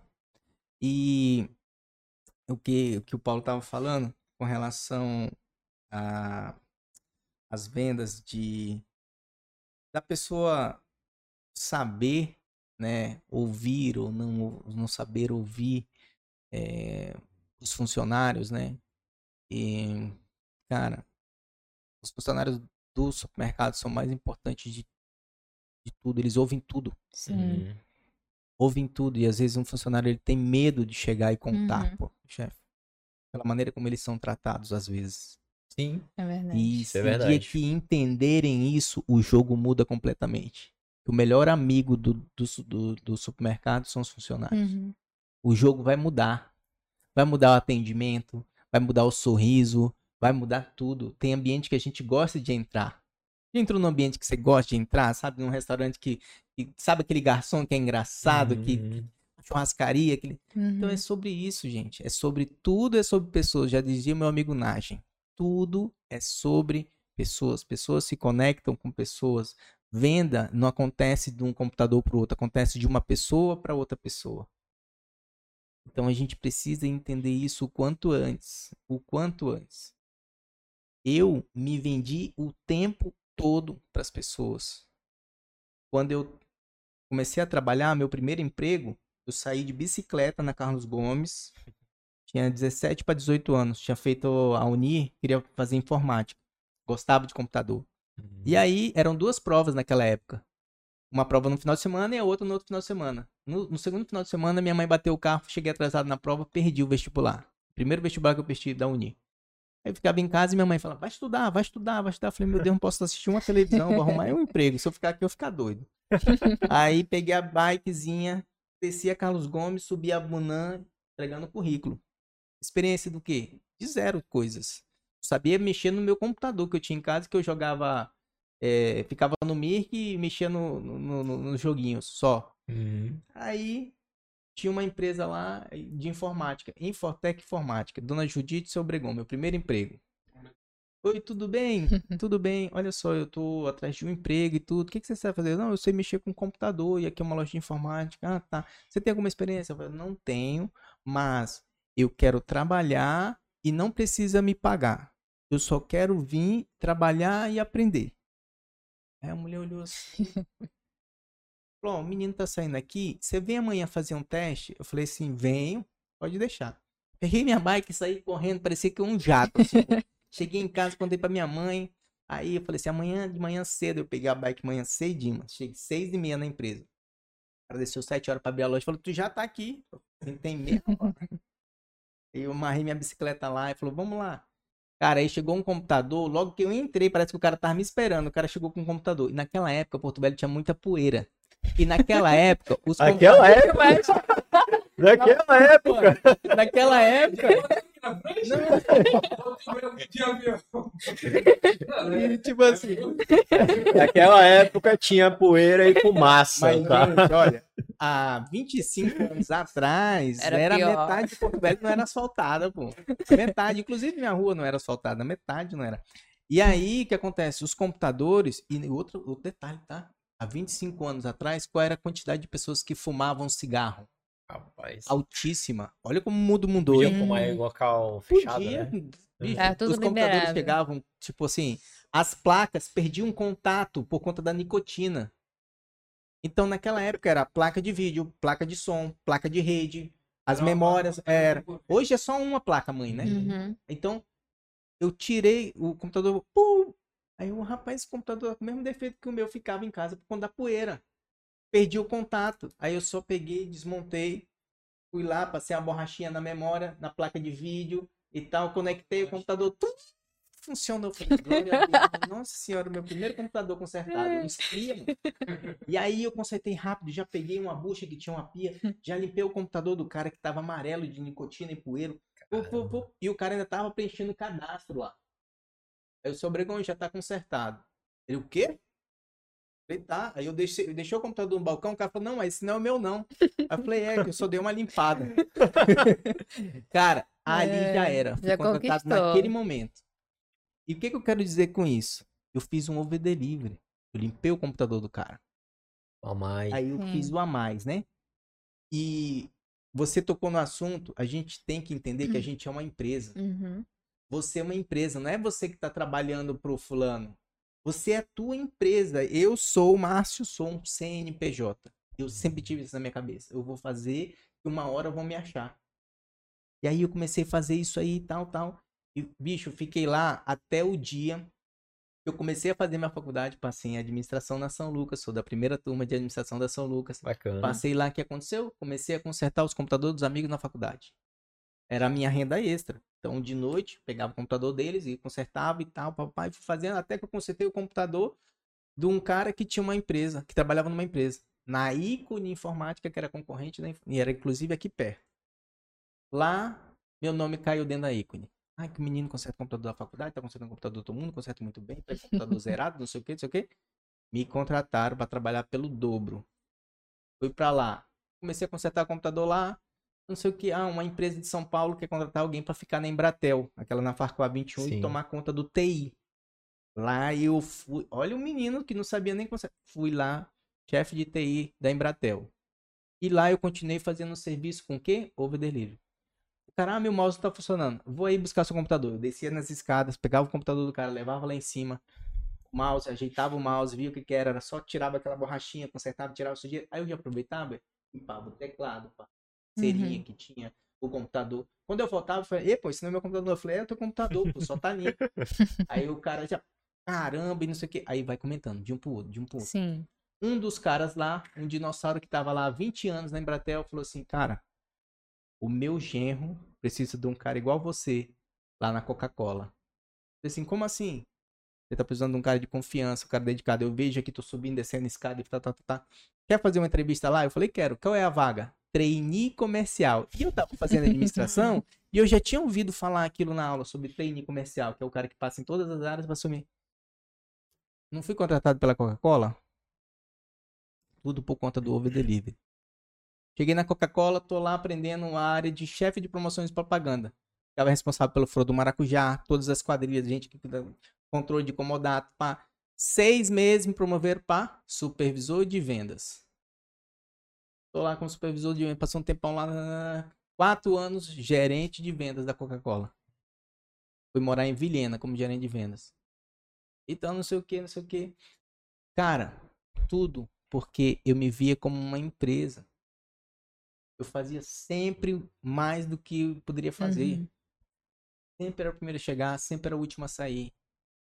Então, assim, quando a gente não tem padrinho, a gente tem que fazer isso, cara. Exatamente. A gente tem que fazer o melhor que a gente pode fazer com o que a gente tem. Então, é, tudo é sobre isso. Tudo é sobre. E às vezes o garçom tá ali sem perspectiva. Mas, cara, o dono do restaurante precisa viajar. Ele precisa tirar férias. E a maioria não tira porque ele não tem alguém de confiança. Alguém que vai chegar mais cedo e vai sair mais tarde. E não aquele cara que tá esperando das seis horas para ele pegar o busão e vazar. Sim. Então tem que mudar a mentalidade É da difícil galera. né? só entender isso, né, cara? Mas não é impossível. Eu É. luto isso constantemente, que na empresa onde eu tô tem muito jovem aprendiz, estagiário. E eu vejo assim que é, é uma luta tão grande colocar isso na cabeça deles, que eles estão ali, eles têm que vender a imagem deles, o serviço deles. Eu, recentemente, eu tava com uma estagiária, onde eu vinha passando isso pouco a pouco, chegar cedo, se- sempre fazer mais do que te pede, né? E hoje ela já foi contratada. Graças a Deus já tá lá contratada. Mas aí eu vejo os novos entrando. E, cara, é, é, é É a ralado. mesma coisa, né? É a mesma coisa. Acontece? Infelizmente. Às vezes esse menor aprendiz ele tá ali com essa mentalidade que ele che... o pai e a mãe chegam em casa do trabalho falando isso. Sabe? Uhum. Dei o meu horário, eu vazo, vou ficar nada naquela empresa, não me paga mais pra me ficar. Vou fazer mais, vou fazer coisa serviço dos outros, vou nada fazer serviço dos outros. Tem a menina que é pra limpar, tem o menino que é pra não sei o Uhum. quê, cada um recebe seu salário pra fazer. Eu faço a minha parte. E aí isso vai internalizando, porque as crianças são reflexo dos Sim. pais. O exército é reflexo do general. E o que, que nós temos que fazer? É o que a Bruna fez. Eu e a Bruna, a gente planta muito isso na vida dos nossos filhos. A gente está quebrando. A gente está quebrando um ciclo. Uhum. Quebrando, a gente tá quebrando um ciclo de escassez, um ciclo de falta de amor, um ciclo de tudo. Meu filho tá aqui, ó, mexendo no celular, que ele pira, pai, te amo. Mãe, você que eu te amo? Por quê? Porque a gente comunica amor pra eles o tempo todo. Comunica. Meu filho não joga um papel no chão. Por quê? Filho, aqui não é o lugar de jogar o papel. É aqui que joga. Vamos lá. Eu vou lá com ele. Sem brigar, sem dar cascudo, sem. Uhum. Não, comunique amor. É muito mais fácil você comunicar amor do que você bater. Porque daqui a pouco, é igual, já ouviu falar da palmadinha na bundinha do neném, que o neném para de chorar quando você bate? É porque eles estão rindo. Entendeu? Então, filho, vamos lá. Quando ele não tem o lugar onde jogar, ele fica segurando até achar o lixeiro. E hoje eu não preciso mais falar. E meu filho tem só quatro anos. Então a gente tem que quebrar esse ciclo. Nós aqui, Uhum. ó, com as pessoas que estão próximas. Porque a gente acha que a gente é pouco, que é pequeno. Não, a gente não é pequeno, gente. E vocês que têm esse, esse meio de comunicação aqui, quantas pessoas vocês acham que vão atingir daqui a 5, 10, 15, 20 anos? Isso aqui tá eternizado. Uhum. Então eu sei que eu vou ajudar muita gente falando as coisas que eu falo Uhum. aqui. Com certeza. E vocês, todos os finais de semana, todas as semanas, quantas pessoas vocês vão ajudar? E tem que entender que vocês estão transbordando na vida de pessoas. E Hum. pode ter certeza que quem vai plantar vai colher. Vocês estão plantando amor, estão plantando informação, vocês vão colher muita coisa boa. Na nossa também, né, cara? A gente também recebe isso também dos convidados que a gente recebe aqui. Né? Recebe bastante isso. Bem, eu tenho. Isso não tava nem na para me fazer essa pergunta, mas é uma coisa que eu acho que mata qualquer venda, cara. Você vai lá comprar alguma coisa, X, Y, Z. E a pessoa fala assim, então, a maquininha tem a taxa da maquininha, né? É um real, não sei o quê. Cara, eu acho que isso mata uma venda, cara. Hum, Não sei certeza. vocês. Falam aí, Já Adriano, mas, aconteceu, já cara, aconteceu. acho que mata a venda isso aí, velho. Com certeza. Bicho, aumenta o preço. Mas não Hum. cobra um Pois real de é, taxa de maquineta, não não. fala isso. Eu, de- quer ver eu Já ficar. deixa incluso. E assim, já. Eu, eu, eu não falo nada, mas eu não volto. Gente, é... sabe o que? Eu falo de treinamento para as pessoas. Isso acontece aonde? Na feirinha. Verdade. É, cara. Na feirinha.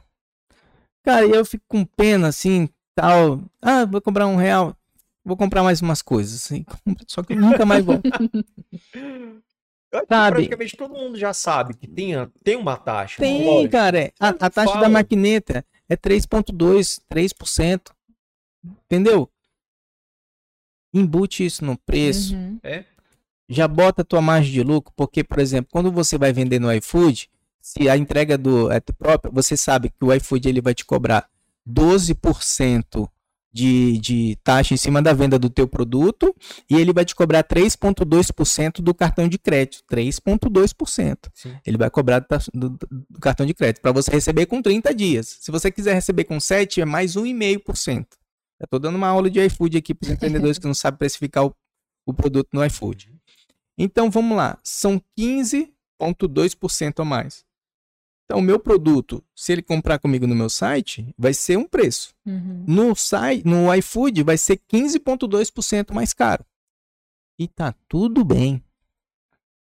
Porque já, agora tu imagina, não, vou te cobrar mais um real porque tu vai levar minha maquineta. Quantos clientes a gente não vai perder por conta disso? É um absurdo. Sim. É um absurdo, é um absurdo. A gente tem que saber embutir o preço das coisas, né? É... Mas isso é falta de treinamento. Tipo assim, a gente tem que treinar as pessoas. A, ge- muita, a maioria das pessoas reclama dos funcionários, mas quando você está reclamando do funcionário, a culpa é É Sua. Tá o exército é reflexo do general. Porto Velho poderia estar muito melhor Uhum. se a gente tivesse um gestor preocupado em treinar, Uhum. em capacitar as pessoas, em cuidar das escolas. Tem a parada lá do que é o que você estuda e, e já faz um curso profissionalizante. Ah, um?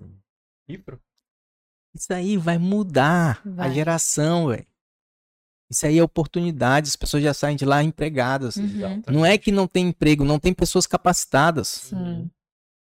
Não tem. Eu vejo isso todos E- os dias lá. E sabe o que acontece? Muita gente tem medo de treinar as pessoas. Que fala assim, eu vou treinar ele, vem o outro, oferece 50 reais mais e contrata. E se todo mundo fizesse isso? E se todo mundo treinasse as pessoas? A pessoa ia sair, vai, eu vou pegar uma pessoa mais capacitada. Mas como ninguém treina, eu pego alguém que não está capacitado. Porque ninguém treina. E é a mesma história do lance do vinho. Uhum. E se todo mundo se juntasse e a gente trouxesse um cara fera de vendas? Aí o que acontece?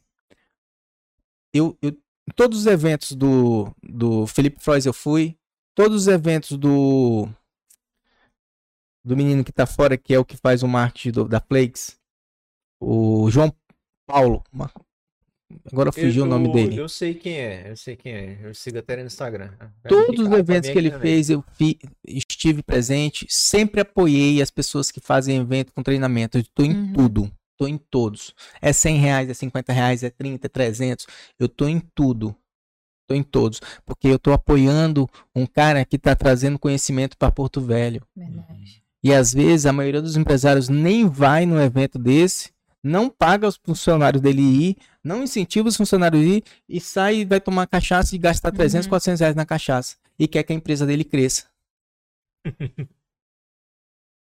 Que aconteça um milagre, né? Aí E aí, crescer. isso, e aí que acontece? Morre os eventos em Porto Velho, porque não tem Morre. apoio.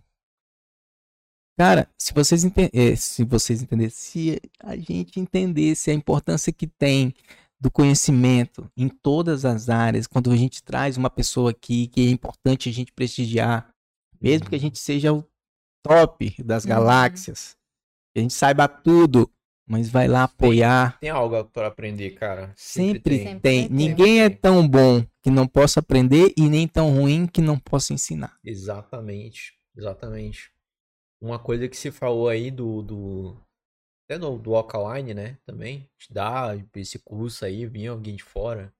Cara, isso é muito legal, porque ah, você falou no começo, nossa, esse projeto aqui, o podcast tal, tem um patrocinador e tal, não sei o quê. A gente já teve patrocinador já. Já teve já alguns patrocinadores aqui. Só que no começo, você falou, tem empreendedor que começa por necessidade, né? A gente começou, começou errado, entendeu? Assim como muitos aí começam errado também. Podcast começa errado. É, como a gente começou numa onda de podcasts aí que tava acontecendo por causa do Flow, né? Isso aí a gente não pode negar, porque o Flow é, trouxe esse formato videocast, né, para o Brasil. As pessoas, empresas viram isso e já posso patrocinar, posso oferecer, posso levar meu produto aí para vocês oferecerem, para vocês comerem durante a transmissão. Aconteceu muito já isso, já. Muitos podcasts aqui fazem isso e aceitam isso, né? Tudo bem, ok. A gente já aceitou no começo. Passamos um tempo sem aceitar. Por quê? Cara, a gente não quer ser só uma vitrine, né, para mostrar o produto. A gente quer de fato aumentar o nível de conteúdo e aumentar também o nível dos empreendedores daqui também. Entendeu? A gente quer levantar a régua lá em cima. A gente quer trazer o cara de fora que ele possa treinar todo mundo e todo mundo sair ganhando. E depois, assim, todo mundo vai fazer de uma forma diferente, querendo ou não. Tipo, eu tô falando uma coisa pra você, você pode entender de uma outra forma, pode fazer de uma outra forma. Você tem seu jeito, eu tenho meu jeito, a Adriana tem um dela. Entendeu? Mas do mesmo mesma forma tá elevando o nível. É assim que a gente quer fazer também. Entendeu? Tem muitas pessoas aqui que são muito boas, que são sensacionais, Uhum. empresas incríveis, mas que a pessoa não faz um history, que a pessoa não faz nenhum conteúdo, que a pessoa, sei lá, não grava um vídeo falando do, do seu produto, ou que a pessoa não quer nem sequer Não quer aparecer. aparecer. Que a gente recebeu muitos casos Uhum. assim aqui. Teve pessoas que colocou outra representante aqui sentado e ela era o dono, mas precisou quis ficar no bastidores. Exatamente, entendeu? Então, a gente esperou chegar nesse conhecimento, de, de errar tanto para chegar nesse nível de conhecimento, para, opa, agora a gente consegue oferecer alguma coisa para aumentar esse nível, regularizar essa galera para que daqui a um tempo elas possam caminhar com as próprias pernas, Uhum. criem outras formas, criem outros métodos, vão atrás de outras pessoas e cresçam. Entendeu? Ou até que acontece que é muito comum, né? Cresce daqui, aqui fica pequeno e você vai pra fora, né? Sim. Como é o caso aí da, da, da, própria Flakes que a gente já falou aqui. Então é isso. A gente tá chegando nesse momento, na verdade já chegou, né? Chegamos. A gente não divulgou ainda, né? Mas graças a Deus a gente já fez até venda já para isso já. A gente quer aumentar o nível de conteúdo das empresas daqui de Porto Velho. Tanto é que a gente não tem parceiros. A gente não vai ter parceiros. A gente vai ter co-criadores. A gente vai criar conteúdos junto com eles. A gente vai construir juntos. Entendeu? A gente quer levar a régua das pessoas verem que aqui tem gente muito boa. Tem gente é muito Uhum. incrível aqui, empresas incríveis aqui, Tem. entendeu? A gente quer que isso aqui transcenda para outros estados, para outras cidades, Uhum. interior. Que outras pessoas também tomem isso aí como inspiração para criar alguma coisa. Que é Entendeu? algo que a gente sempre quis, fazer com que as pessoas fossem reconhecidas. E aquelas Exatamente. que ainda, que aqui em Porto Velho a- Aquelas que entrou aqui, que não Porto Velho ainda não conhece, a partir daqui possa ser conhecida, Hum, né? que E é que a gente possa ajudar elas a crescer e a mostrar o seu serviço. E Massa. custou, cara. Custou pra chegar a isso. Entendeu? Às vezes é coisas básicas. Por exemplo, a gente tá aqui agora. Sabe por que que a gente tá de verde hoje? Por causa da Slim Fit. Sabe por que, que o Ed tá de verde hoje? Da Slim Que Fit. legal. Entendeu? Sabe por que, que a caneca hoje é amarela e não é uma caneca qualquer que a gente usava antes? Uhum. Por causa do Mentos. É brand, é marca. Só que custa pra entender isso. Custa tempo. E algumas pessoas, até empresas mesmo, outros podcasts, quer dar um passo maior que a perna pode Uhum. dar. Mas tem um tempo ali pra aprender isso, entendeu? Tem, custou isso pra poder aprender. Que legal. Foram pessoas passando por aqui, explicando, explicando só sua história, explicando os seus ensinamentos, seus tropeços, principalmente, para a gente conseguir chegar nisso. Entendeu? Só que custa. Custa. Isso era uma Que nem o curiosidade que eu estagiário tinha. que chega lá na, na empresa, o cara já quer dar um passo maior que a perna, já, já quer fazer tudo, já quer tudo muito rápido, quer tudo para ontem, entendeu? Não entende que Até o um tempo. WhatsApp hoje já quer que a gente acelere o áudio, cara. né? Quer viver Verdade. muito acelerado as O coisas. mundo tá acelerado, né? E eu falo que a diferença, quem vai fazer é quem se conectar com as pessoas. Uhum. Uhum. Tá tudo muito rápido, tudo muito automático, tudo é, chat GBT e tal, papapá, papá. Sabe o que que vai acontecer? Daqui a pouco vai valer tanto isso aqui, ó, Uhum. que vai mudar assim, tuf. Igual foi a mudança quando aconteceu a pandemia, de todo mundo fazer pedido online, de Uhum. comprar online, de não sei o quê. Daqui a pouco as pessoas vão sentir falta das pessoas. Elas vão sentir falta do vendedor presencial. Elas vão Uhum. querer visita e já tá acontecendo. Já. Já. Já tá acontecendo. Eu sou do tipo de pessoa que eu não consigo resolver um problema assim. Eu me sinto mais à vontade em resolver um problema. Por exemplo, a gente contratou um sistema novo agora, a gente passou 10 dias tendo prejuízo. Os clientes não conseguiam fazer pedido. Você tem noção? 10 dias, gente, representou muito no faturamento da Slimfit. Então, eu conversava com a equipe técnica pelo WhatsApp e eles não conseguiam resolver os problemas. E eu tava ficando nervoso. Eu falei assim: olha, eu preciso conversar com alguém. Quem que pode me ligar? Porque eu gosto de olhar no olho da pessoa. Eu gosto que ele entenda a urgência das Uhum. coisas. Então, assim, essa conexão, por mais que seja através de uma internet, mas quando você olha para a pessoa, é totalmente diferente de você mandar um áudio, você escrever. Escrever já é um jeito, você mandar um áudio já é outro jeito, e você Sim. ligar e ver a pessoa e ouvir e ver o gesto, como ele tá, como ele se senta, como ele. É outro jeito. Uhum. Então eu já tenho isso. E quantas pessoas não têm isso? É difícil você vender um produto de 10, de 20, de 30 mil reais por telefone. Exatamente. uma mentoria. Imagina você vender uma mentoria, você pagar uma entrada de mentoria que você nunca viu o cara, que você não sabe se existe o curso, que se é verdade, se o cara tem realmente resultado através de digitar um WhatsApp. E se é a necessidade que você precisa também. Tá Aham. entendendo? Então, é, pessoas se conectam com pessoas e isso vai mudar e a gente tem que entender isso. Eu fui na, na, na- no curso que eu fui, no curso não, na palestra que eu fui, que era um evento lá do Empreende Brasil, Flávio Augusto, que é um dos caras que eu mais admiro, assim, ele falou muito sobre. Claro que a gente tem que postar no WhatsApp, é claro que a gente tem que postar no Uhum. Instagram, é claro que é o Facebook, é claro que é impulsionamento, claro que é tráfego pago. Mas não esqueçam de cumprimentar quando chegar na porta, Uhum. não esqueçam de oferecer o café e a água, não esqueçam que pessoas se conectam com pessoas. Então não é que vai mudar para lá, é que agora lá é o plus. Você tem que focar 80% nisso, que é a onda, não tem boca. Quem não tá no ponto com, tá no ponto fora, né? Mas não esqueça de quando você, o cliente chegar na tua loja, qual é o tipo de atendimento que tu vai dar para ele? Porque captar clientes todo mundo pode. Agora o bom atendimento vão ser poucos que vão conseguir dar. Porque você precisa ter uma equipe que está bem com você também. Porque um funcionário que está mal com o chefe, como é que ele vai atender o cliente? Um funcionário que está mal, ele pode estar tá mal por N motivos. Ele pode estar tá mal por causa do dono da empresa, ele pode estar tá mal porque um filho está doente, ele pode estar mal porque teve uma mal noite, ele pode estar mal porque ele está doente.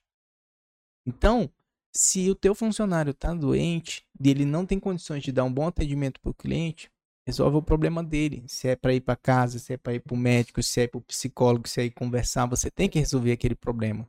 Porque isso vai refletir nas tuas vendas, no teu desempenho. E depois tu vai culpar ele sem saber por que ele tá assim. Uhum. Então a gente precisa se conectar. E olha que eu tô aprendendo. Quem é boa nisso mesmo é a Bruna. Mas cada um é bom em uma área. Sim. E cabe a nós ir melhorando nas áreas que a gente não é bom. Né? E eu aprendo isso com ela, a ser mais humano, a ser um cara mais resiliente, mais calmo. Eu sou bom em resolver problemas, mas eu sou um cara que eu sou acelerado. Tu vê como é que eu falo? Eu sou, sou acelerado, né? E quando a gente vai falar de problema do outro, a gente tem que ter um outro tom Um de outro olhar, voz, um um tom. outro olhar. Não posso ser o Marcinho Uhum. acelerado para conversar sobre os problemas pessoais, entendeu? Então a gente é isso, é sobre a gente ir melhorando todo dia, né? Exatamente. Em quando que a gente deve comemorar uma venda? Todo dia. Sempre. Pix cai na conta ou não?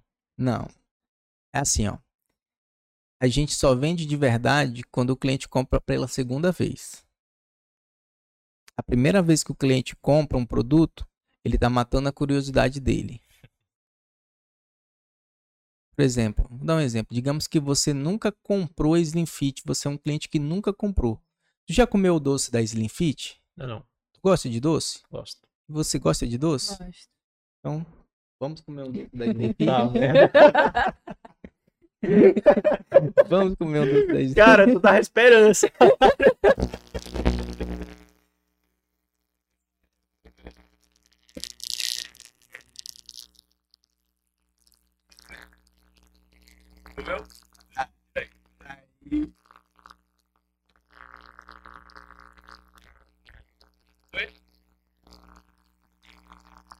Posso pegar uma? Pode, pera, fica aí, fica aí. Deixa eu lá pegar. Não, o peidão tão bom que. Até o, Até o microfone, microfone agora foi. Tá aprovado. Então, é, imagina que você nunca comprou um produto da Slim Fit. Cara, não tem como você comprar um perfume sem sentir o cheiro.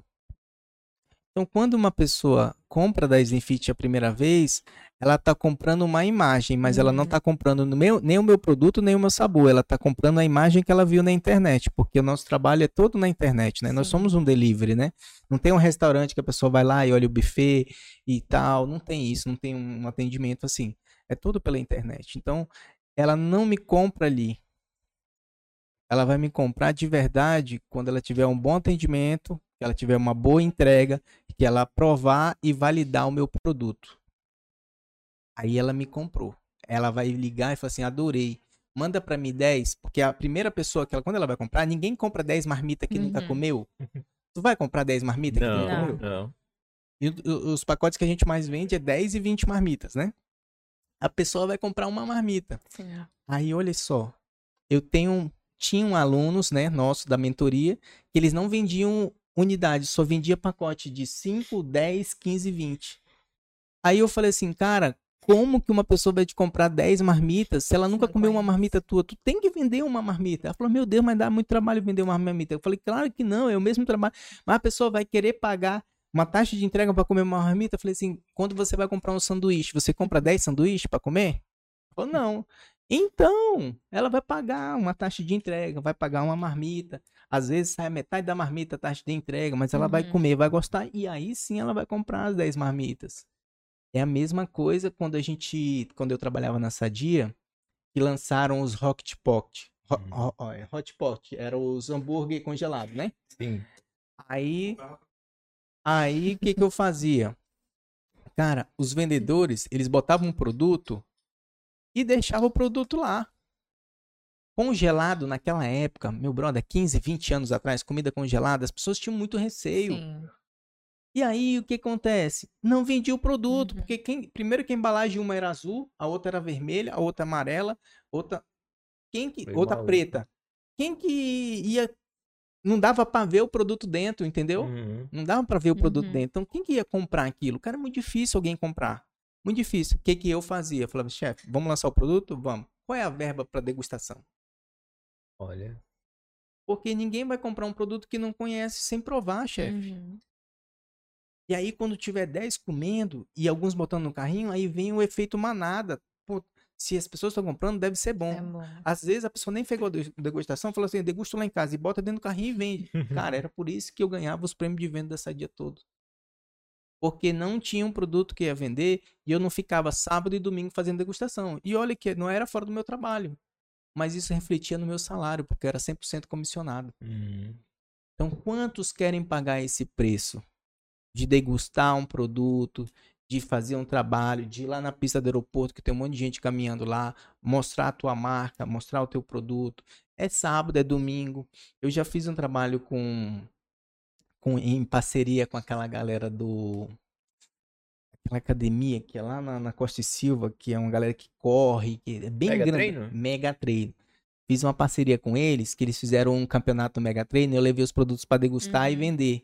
Cara, eu tive que chegar lá 4 horas da manhã, porque começava às 6 horas a prova. Aí eu tinha que montar barraca, montar fogão, montar forno, montar estrutura, levar os produtos.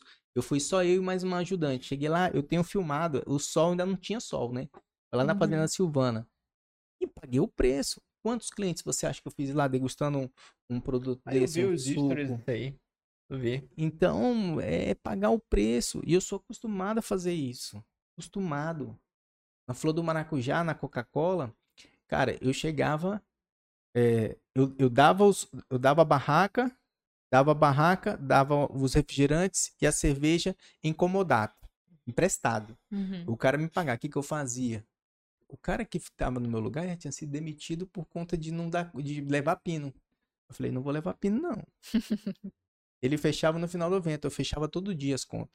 Opa, dona Maria, olha, vendeu três Coca-Cola. Me dê aí, dá, dá, dá cinco reais. Aí me dava cinco reais, eu enchia três Coca-Cola. Só que era que horas que fechamento? Quatro horas da manhã. Quatro horas da manhã. Eu ficava até quatro horas da manhã para fechar 30, 40 barracas. Eu só abasteço depois que acertar isso aqui. Aí no último dia eu já botava um funcionário em cada barraca. Na hora que ele foi encerrando, você vai encerrando, fecha. Quem não vai receber é o cara do pão, é o cara da carne, cara- menos o cara da Coca-Cola. Esse vai ser o primeiro a receber. Uhum. Então, você tem que pagar o preço para ter o resultado. A venda, ela só acontece quando o cliente compra de novo. Sim. Não E tem é pra onde correr. interessante essa parte que tu falou do efeito manada, né? Como É tu mesmo. citou de exemplo aí o, a questão do, Sanduíche. a- do sanduíche, né? Da, da degustação, Uhum. né? É, se tu parar perceber, muitas pessoas notam o que você tá levando no carrinho. Uhum. Se muitas pessoas levam o mesmo produto no carrinho, significa que ele é bom. né? Assim como também a questão da degustação. Se muitas pessoas pegam aquela degustação, é porque a pessoa tá.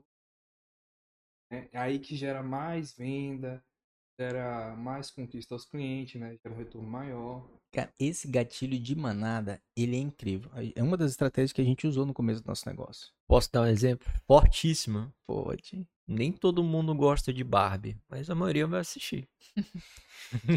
Propaganda tá forte. O Lucas tá, forte. falando essa barba Ei, é teu, é mano. verdade. Eu vou assistir. Olha, eu tô. O Insta tá me entregando todo dia. Você abre o Insta é só Só Barbie. O Lucas já tem. Não, e a tem Bruna. roupa skin, já. né? E olha só, a, a, a Bruna passou. A gente tava no supermercado fazendo compra, ela viu uma Barbie lá e falou, nossa, tá barata. Aí eu, como assim, mano? Barbie? Nunca mais tinha visto Barbie. Aí, ó. Já é tudo, é feito manada. Aí a gente usou essa estratégia. Uma das estratégias que a Zenfish foi, usou foi feito manada. Olha o que acontece comigo no supermercado. É, que aconteceu essa semana. A Bruna tava ocupada, eu falei assim, amor, tu quer que eu vá no mercado? Eu falei, eu vou no mercado. Ela, ah, lembrei, ela ia gravar o curso. Eu falei, amor, já vou resolver o problema do supermercado. Cheguei no supermercado, aí a gente compra cinco caixas de filé de peito de frango e cinco caixas do outro filezinho. Chegou lá, não tinha mais caixa de filé de peito, não tinha as caixas fechadas. Uhum. Aí eu tive que fazer o quê? Botar bandeja por bandeja dentro da sacola. O que que aconteceu? Tô eu lá, falei assim, me dá um, um capa farda daquele grande, beleza. Aí tô eu lá, né, com pressa, Uhum. tô enchendo de filé de peito dentro da sacola. pô, pô, pô, pô, daqui a pouco postou uma mulher, uma mulher. É bom esse filé? Eu falei, isso aqui é o melhor que tem. Por que tu tá levando isso? Não, porque esse aqui é o melhor que tem. Comecei a colocar. Eu tive que encher cinco capa fardo, né? Que é Uhum. referente a cinco caixas. São 12, 12 bandejas em cada um. Bicho, eu enchendo, daqui a pouco juntou aquele monte de gente atrás de mim, ó. Tu, tu, tu, tu, tu, tu, tu, tu. Foi feito uma nada. Não tinha nada de promoção, não tinha nada de especial naquilo, mas porque as pessoas viram pegando grande quantidade, falou assim, deve ser bom ou deve estar com preço baixo. Eles nem olharam o preço. Sim. Eles nem olharam o preço. Nem sabe se dá. Eu pego aquele porque aquele fica bom quando eu grelho. Eu não pego ele Hum. porque é o mais barato. Entende? Por causa da qualidade do produto. Tinha lá 3 reais mais barato no quilo. A galera foi pegando. Isso é efeito manada. Isso é um gatilho mental. Quando Sim. você pega o teu produto e manda no podcast, e manda no outro, e manda não sei o que, e manda pra... pra- pra- Aonde eu abro o Instagram tem gente comendo Slimfit. Opa! Alguma coisa tem nesse produto. Ele é muito bom, a marca, a propaganda tá forte. Efeito manada. Aconteceu isso com o Terrine, que era um antigo parceiro nosso. Cara, Terrine, tu sabe o que que é? Não. Por isso que vendia. Ninguém sabia o que É. que era. Todo mundo ficava curioso em saber o que que era aquela foto bonita que a gente postava, aquele negócio diferente que todo mundo achava que era bolo. Então, por isso que dava muito certo. Uhum. Só que só tem um porém. Ela não aparece. Pessoas se conectam É. Pessoas. com E pessoas. ela sabe disso, ela. Por ela sabe, isso a que Dani. a gente colocou a nossa história no Instagram. E a nossa história é algo muito pessoal, cara. Uhum. É Sim. algo muito forte, muito pessoal. Ali tem coisas assim que pessoas teriam cora- é, vergonha de falar, Uhum. né? Sim, Eu não tenho exatamente. vergonha da minha história, eu não tenho vergonha de quem eu sou. Então eu não, não me importo em falar tudo, né? Eu acho que a transparência é uma virtude muito, muito legal das pessoas, né? Então a gente é super transparente. Por isso que eu tenho coragem de vir aqui e tu pode me fazer a pergunta que tu quiser fazer que eu vou te responder. Porque quanto mais transparente, mais clareza, isso passa confiança. E confiança gera indicação. Indicação gera venda. Como que você fala do teu mecânico para outra pessoa? Tu já viu um outdoor do mecânico, por acaso? Tu já viu um tráfego pago no mecânico? Não. Tu já viu um panfleto na rua do mecânico? E todo mundo precisa de mecânico. Como que a gente vai no mecânico? Vai no fulano porque fulano é de confiança. confiança. Confiança fede. Tá entendendo? Sobre isso. Eu não perco um cliente por conta de um erro da minha empresa. Faço de tudo para contar. Uma cliente foi e levou um cartão de. Aconteceu ontem. Cartãozinho visita? Ca- Aquele... Cartão de. Desses de ticket. Ah, a gente não pega muito ticket de alimentação, mas tem cliente que a gente pega. Fala, ó, pacote de 20, eu pego o ticket de alimentação. Ela levou o cartão, o ticket. E deixou o ticket lá. A gente vai no mercado, faz a compra, volta, deixa na gaveta. O cliente foi buscar ontem. Abri uma gaveta, cadê? Não tinha o cartão. Aí são três funcionários, já era um horário depois do expediente, dois já tinham ido embora, a gente procurando desesperado, não sei o que, o cliente. Falei, tem como a senhora ver se já foi feita a compra nesse cartão e tudo? A gente meio nervoso. E falei, meu Deus do céu, o cartão da mulher, perdemos o cartão da mulher. Nesse dia, a Bruna tinha ido, tinha ido fazer o curso. Aham. Quem tinha pego, pego o cartão dela para fazer a compra? Eu. Uhum. Como eu não é da minha área, eu botei o cartão na minha carteira. o cartão tava na minha carteira. A cliente foi embora achando que a gente tinha perdido o cartão. Aí a Bruna, calma, calma, gente, vamos, vamos pensar, vamos pensar. Aí a Bruna, nesse dia que foi feita a compra do cartão dela, foi dia 14. Aí a gente tem um lugar onde todas as compras a gente manda foto. Nesse dia, quem fez a compra foi o Márcio. Nesse dia, quem fez a compra foi o Márcio. Foi eu. Então, fui lá na, na minha, minha carteira, tava lá no meu armário e tava o cartão da mulher dentro da minha carteira. O que que eu fiz? Dona Ângela, a senhora pode me passar o seu endereço? A gente achou o seu cartão, estamos indo aí levar. Tu acha que a gente levou só o cartão? A sacolinha repleta de Slim Contornou a situação. né? Contornar a situação, cara, é chato. A gente criou um ambiente chato ali, Uhum. entendeu? Perdeu a confiança, perdeu a credibilidade. Mas se eu souber explicar pra ela o que aconteceu, assim como eu tô explicando pra vocês, passar clareza e ainda presentear ela Uhum. como forma de, de agradecimento, isso cria um gatilho de reciprocidade. Uhum. Tem perigo dela comprar de outra pessoa, sendo que ela ganhou uns presentes nossos. Ficou na Uhum. memória dela. Ficou na memória ali, ficou é eternizado sobre nela. isso, isso. E venda não é só uma coisa, venda é um conjunto de fatores, né? Uhum. Venda é um conjunto de fatores e isso ela vai contar para outras pessoas. Sim. cara. Exatamente. Isso ela vai contar. Às vezes a gente consegue transformar uma coisa ruim que acontece com a gente numa coisa, coisa muito boa. melhor. Tudo depende do que você faz com o que acontece com você. Sobre isso. A gente treina a nossa equipe sobre isso. Eu e a Bruna, a gente o tempo todo está estudando sobre isso. Sobre desenvolvimento pessoal, sobre liderança, contornar questões. Como que vocês hoje trabalham? Vou fazer essa pergunta pra gente abrir, tá? Calma aí. Como que vocês da Slim Fit fazem para elevar o valor da marca de vocês antes do cliente comprar o primeiro produto de vocês? Como é que vocês fazem isso? Como a gente faz para elevar o valor da marca? Uhum. Seguinte, a Slim Fit, ela tem uma mulher que é incrível por trás, que é a Bruna. E a Bruna o tempo todo quer o melhor para a empresa. Por exemplo, já tem nos planos da Slim Fit um monte de coisa que vai mudar. Já tem. Só que a gente é empresário e não só empreendedor. Uhum. Então, cada passo, né? Um passinho, é passito, passito, não tem pra onde correr, cara. A gente já poderia estar com uma loja física no centro da cidade, a gente já poderia ter outdoor espalhado na cidade, a gente, mas existem prioridades, né? Quem são as prioridades? Os nossos clientes. Então a gente quer saber dos nossos clientes o que é importante pra eles. Não é o que é importante pra gente. Tu acha que eu não queria ser uma Flakes? Com certeza. Mas é isso que o meu cliente quer.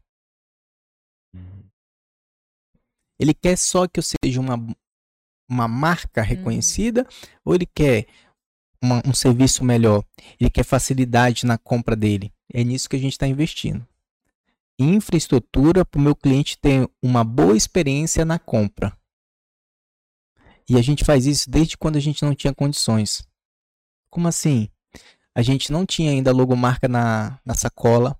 A gente não tinha ainda eh, os adesivos na, na tampa. Era escrito à mão. Mas a gente já mandava um álcool gel amarrado na sacola no começo da Slim Fit. Isso era, o- cara, naquela época que faltava álcool no supermercado, você recebeu uma sacolinha dessa, um álcool aqui, já era uma experiência pro Era cliente, era ouro, cara. Era ouro. O que, que as pessoas faziam? Caramba, olha isso aqui que a Slim Fit mandou pra mim, uma coisa linda, um álcool gel, papapá. Ela tava fazendo o que pra mim? Propaganda.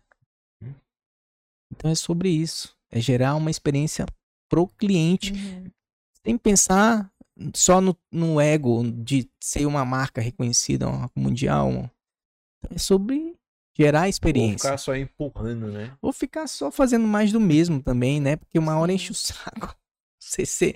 Então a gente tá o tempo todo inovando. E cara, pasmem. Se eu mudar essa frase de trás da sacola, já muda muita coisa pro cliente. Já muda muita coisa pro cliente. Se eu mudar a embalagem, a cor, ou se eu colocar uma frase, se eu tem um monte de coisa que dá para fazer para você mudar a percepção de valor do teu cliente. Por exemplo, é, nós temos outubro amarelo, né? Novembro azul, é isso? É. Sim. Já pensou se a tampa da Slim Fit viesse amarela em outubro e em novembro viesse azul? E isso cria percepção de valor. Você vê o que aconteceu agora com a Frisk e com a Didio? Uhum. Um problema de uma empresa gerou o que para outra empresa? Ela usou o marketing, ali é marketing puro. Ela não precisava de contratar, mas ela usou um problema que Uhum. aconteceu. É, é a questão da. Enquanto uns estão chorando, outros estão vendendo lenço. Uhum. Então é. Você tem que estar ligado no que está acontecendo para que você. E a gente ama os nossos clientes, de verdade. Cara, vou contar uma coisa aqui. Eu não sei se a Bruna vai ficar. Porque eu fico contando segredinho da nossa, mas todas as noites eu olho o WhatsApp da empresa para ver como foi o atendimento dos nossos clientes. Uhum. Olha, conversa por Certíssimo. conversa. Legal. Eu já cheguei a ligar para uma cliente que eu vi que ela tentou entrar em contato, não estava conseguindo fazer o pedido por site e esqueceram ela nas conversas do WhatsApp. E essa pessoa era a Pamela Lazarinho, a mulher do nosso vice-prefeito. O que, que eu fiz? Liguei para ela, isso já era 18 e pouco, porque era depois do expediente. Falei, Pamela, me perdoa, eu vi aqui as conversas, vi que você tentou eh, comprar e você não conseguiu, depois você não foi mais respondido e você também não falou mais nada e eu queria que você não ficasse chateado com a gente, tá uma correria e a gente realmente estava com um problema no sistema, porque a gente acabou de mudar o sistema. Era uma segunda-feira, e a segunda-feira da Slimfit é fora de controle. E aí, você me perdoa? Posso fazer o seu pedido e mandar entregar agora? Falou, ô Márcio, claro que pode, imagina. É porque naquele, naquela hora eu estava indo pro consultório e comecei a atender naquela hora, por isso que eu não- também não insisti. E eu tô saindo agora, mas se você puder me ajudar, em meia hora eu chego em casa. Eu falei assim, deixa comigo. Ela falou assim, você sabe qual é o sabor? Eu falei, deixa comigo, vou pegar o histórico que você mais gosta. Pô, o que que eu fiz? Mandei o pedido dela, mandei um docinho, mandei um suco, tem perigo dela ficar chateada comigo e não comprar, ela saber que a gente se preocupa com o Uhum. cliente. É sobre isso, cara. Não é só um cliente. É um cliente que vai falar para outros clientes. Tem duas coisas que se espalham rápido: notícia boa e notícia ruim. Você foi transparente também. Também, e outra. Um dos pilares que eu falei pro Paulo: humildade. Você tem que ter humildade de reconhecer um Uhum. erro. Sim. E outra, não adianta no outro dia eu chegar e dar esporro nos meus funcionários, porque eu não estava lá, eu não sei quantos pedidos tinha para atender, eu não sei quantas conversas no WhatsApp tinha. E acontece. Porém, eu tenho que orientar. Falou, gente, olha, ontem aconteceu isso aqui, assim, assim, assado, tal. Vamos ter atenção no WhatsApp, eu olho todas as conversas. Então, a gente é uma equipe diferente. A gente tá aqui para ser diferente. E pasmem, nossa equipe, ela recebe premiação sobre vendas. Da minha secretária à minha cozinheira. Sabe por quê? Cultura da empresa. Uhum. Eu fiz uma reunião com todos e falei: se a tia da limpeza não tivesse aqui, sabe quem estava limpando? Eu estava limpando, eu estava passando, eu estava lavando, assim como eu fiz com muitos anos, eu e minha esposa fizemos. A gente lavava, a gente passava, a gente fazia comida, a gente cuidava das crianças. Então, graças à tia da limpeza, que eu tenho um tempo para estar vendendo. Se a tia da cozinha não fizer comida, não tem comida para montar.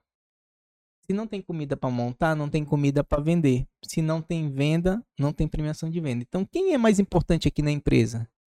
Ninguém. Todos nós somos exatamente iguais. É por isso que a premiação sobre as vendas é da tia da cozinha, a tia da limpeza, a, a venda, a montagem, eu, a Bruna, todo mundo, o motoboy que entrega, todo mundo ganha premiação de venda se bater a meta da empresa.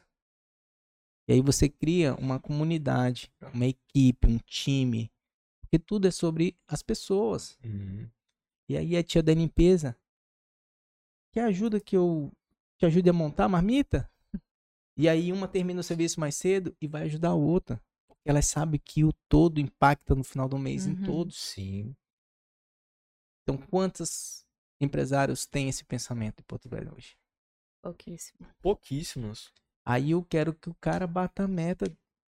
Tem que- vender. tanto- Tu tá premiando se ele bater? Porque é o seguinte, não tem boca. Não adianta você querer que o cara faça mais você dar um pouquinho pra ele da Uhum. participação. Uhum. Todos os teus funcionários têm que ser teus sócios, cara. Você quer ter uma empresa grande, quer crescer? Todos os funcionários. Porque não adianta, essa cultura vai demorar muitos anos. Tua empresa talvez nem exista mais quando isso acontecer. Porque é um nível de consciência muito avançado pro que a gente está vivendo. sabe? A gente vem de um. Nós estamos saindo de um momento muito ruim, sabe? Hoje a gente tem mais informação, temos acesso à informação, mas qual é o tipo de informação que essas pessoas estão tendo acesso? É o TikTok? É a dancinha? Ou é desenvolvimento pessoal, empreendedorismo, vendas, marketing, cultura? Então não adianta eu ter acesso à informação, sendo que a informação não é de qualidade. É, Quantas pessoas boas passaram aqui nesse podcast? Eu tô vendo todos, tô assistindo todos, tá? Um monte. Eu vou na academia, eu tô ouvindo no Spotify, eu tô em casa, tô botando no gente. YouTube. Falou em academia, já lutei em academia pra colocar um conteúdo bom, porque aí coloca aquelas musiquinhas, ou então tá passando futebol, ninguém tá olhando aquilo. Coloca conteúdo que o pessoal na esteira vai estar ouvindo. Exatamente. Eu tô fazendo um negócio com a minha família. Eu tô criando um movimento com os meus primos. São 12 irmãos, aí tu chuta quantos primos deve ter. Caramba. Aí eu fiz o primeiro encontro. Aí segunda-feira, é, terça-feira eu vou para Iquemes. Minha família toda mora lá. Vou fazer, vou alugar uma sala do hotel e vou dar um treinamento para eles sobre empreendedori- empreendedorismo, prosperidade e família. Uhum. Porque eu posso mudar a realidade deles. Os pais deles talvez não consigam Uhum. mudar a realidade deles. Porque os pais dele têm o que eles receberam dos pais deles naquela época. Uma família muito humilde. Então eu posso mudar a realidade da minha, da, da- dessa- dessas pessoas. Eu posso mudar. Ninguém vai fazer isso por eles, cara. Nenhum empresário vai fazer isso por eles. Ele pode fazer por um ou outro, mas não consegue fazer por todos, porque nem todos trabalham na mesma empresa. Então, eu vou fazer minha parte. Eu vou lá, eu vou falar pra eles, vou falar pra eles sobre o que, que eles estão fazendo da vida deles. E a gente pode fazer isso, pô. Sim. A gente pode fazer isso. Você fizer na tua família, tu fizer na tua e ele fizer na dele, porque nós estamos tendo acesso, pô, Uhum. a isso. A fonte das pessoas boas. Sabe por que, que os empresários, algumas pessoas vão embora de Porto Velho? Talvez que aqui fique pequeno, ou talvez que ache que aqui não tem lugar pra crescer. Tem diversos O fatores. melhor lugar para ganhar dinheiro no Brasil chama Porto Velho. Uhum. Porém, a gente precisa de uma coisa que não tem aqui: Conhecimento? informação de qualidade. É um dos motivos que talvez faça eu sair daqui. Eu preciso estar conectado com pessoas que vão andar na mesma direção que eu. Verdade. Eu sei o tamanho que a minha empresa pode ficar. E infelizmente aqui eu não tenho pessoas que vão me ajudar Uhum. com isso. Verdade. E isso vai fazer eu talvez eu abandonar minha família aqui para me buscar algo melhor lá e depois eu levar eles. Foi isso que Acontece aconteceu com o muito. Guga Gadelha. Se ele tivesse aqui, até hoje, eu tenho certeza que tinha gente falando: "Tu vai fazer isso aí, cara? Tu virou blogueiro, é? Quem que vai comprar esse teu curso aí? Quem que não sei o quê?" E tá lá o cara com mais de 100 donos de lojas num mastermind de acima de 40k, de tipo milhares de alunos com resultados, milhares de lojas sendo impactadas, referência no Brasil em marketing aut- automotivo, referência nacional. O cara, em menos de um ano, fez cinco eventos lotados. Porto Velho, Rondônia, o Brasil e quiçá pro mundo. Ele vai ter Uhum. tem alunos fora. Era aqui Mais triste que a gente não dá valor quando a pessoa tá aqui. Exatamente. A gente não dá valor quando o cara tá aqui. Mas não é só sobre isso, não. Sabe o que, Uhum. que falta? A gente acreditar nas pessoas. Se unir. Eu, da vez que eu vim aqui, tô falando que tô criando um movimento de para ajudar empreendedores. Sim. Tudo que a gente tá conversando aqui, eu posso contribuir com vendas. Com Tem eles, gente tal. que pode contribuir com gestão. A gente tem pessoas incríveis. Tem o Eric Campos, tem o, o, o, o Fernando, consultor Sim. financeiro Sim. tem o que eu falei o nome dele aqui, que é um cara que está fazendo um trabalho, está criando um movimento sobre você conhecer o perfil de cada funcionário seu para você colocar ele é, em, em cada lugar certo, porque às vezes você Uhum. pega uma pessoa tímida e quer botar ela na vendas. Uhum. E aquele, é, aquele cara é um, um ótimo gestor de planilhas financeiras. Sim. E aí você quer botar ele na venda. É como eu pegar o Neymar e botar no gol. é o melhor, é o melhor, mas não no gol. Então, Nagem. Se essa galera se unir, fizer um movimento, se os empresários também precisam querer, Tem que ter humildade Uhum. para ir lá e aprender com um jovem que, tá, que foi para fora buscar conhecimento, que tem uma experiência. Então, imagina o movimento que Porto Velho poderia criar nos restaurantes, nas oficinas, aonde for que tiver um serviço, um produto, uma- nas lojas, no shopping, poderia criar, só se unir, sozinho fica caro, mas se juntar todo mundo, cada um dá 300 reais, a gente traz o Flávio Augusto aqui para palestrar, mano. Sim, Eu fiquei cara. imaginando fazer esse movimento e quantas pessoas lá fora iam desejar vir pra cá conhecer isso. Exatamente. Não, o Acre é bem aqui do lado, Sim, Rondônia inteiro é Amazonas. gigante, trazer aqui Uhum. até os empresários do interior se unir pra gente Uhum. fazer, mas cara, precisa alguém criar esse movimento. E, e quem que vai criar esse movimento? Alguém que tem é, que chegue até essas pessoas. Tem que ser alguém que tem rele- relevância para essas pessoas. Então, às vezes, tem que partir do governador, do prefeito, Uhum. criar um movimento. Porque ele tem voz, não é que ele que vai fazer o movimento, mas ele precisa partir dele, pegar um incentivo. Gente, vamos fazer, vamos investir em mídia para trazer esse pessoal para cá. Vamos investir em dinheiro, porque talvez não dê para pagar a passagem do cara, o ingresso do cara, e isso vai movimentar a economia do estado. O serviço, talvez o turismo. Dependendo, cara, existe peixe melhor que o nosso? Não. quantidade de rios que tem em Rondônia, turismo de pesca, tudo inexplorado. Essa beira desse rio aí, imagina se tivesse uma orla pra gente caminhar ali. Uhum. É muita coisa, nós somos um estado rico, pouco explorado. Quantidade de gente inteligente que tem aqui não tá escrito no gibi, mas eles precisam de oportunidade. Incentivo. Até pro esporte, pô. Nossa. Cara, vê esses caras que esses caras estão fazendo aí. Tem criança que não tem o que comer, tá sendo campeão. Aham. Menino agora foi, ganhou lá a luta lá, o, o, o do UFC lá, do, do fight, não sei das quantas lá. E E a o, gente tem recente agora o Romano que tá na Alemanha. tu vê? Esse menino que luta aqui, cara, quantas vezes eu vi ele no sol quente, academia precária, suando, feito não sei o que lá, porque é o que tem. Uhum. E o esporte salva as, as crianças. Uhum. Né? Muitas vidas e pode mudar um esporte, né? E aí tem aí os ídolos aí da nova geração do esporte. Os meninos lá, os gêmeos, Chase e Shairo. Cara, os caras são incríveis. Entendeu? Mas tudo é sobre pessoas, né? Se a gente não tiver um ser humano para abrir os olhos para isso, nada vai acontecer. Uhum. Mas nós estamos fazendo nosso papel aqui. Sabia que a gente tá cutucando aqui alguém? Claro, Vamos. Claro. Essa mensagem Vamos vai chegar. movimentar. claro. Cara, eu acredito que a gente tem um fator muito, muito forte, sabe? Uma responsabilidade muito grande. É, no começo do, do, do podcast eu falei que, de fato, eu tinha realmente esse preconceito mesmo com, com vendas, né? Vendedor e tal. Mas porque acho que eu tive boa, não tive boas experiências com vendas, entendeu? E aí, amadurecendo, é, crescendo um pouquinho mais e vendo que tem um outro lado, tem um lado diferente. O vendedor não é aquela pessoa que fica fazendo, é, só empurrando um produto ou um serviço para você, entendeu?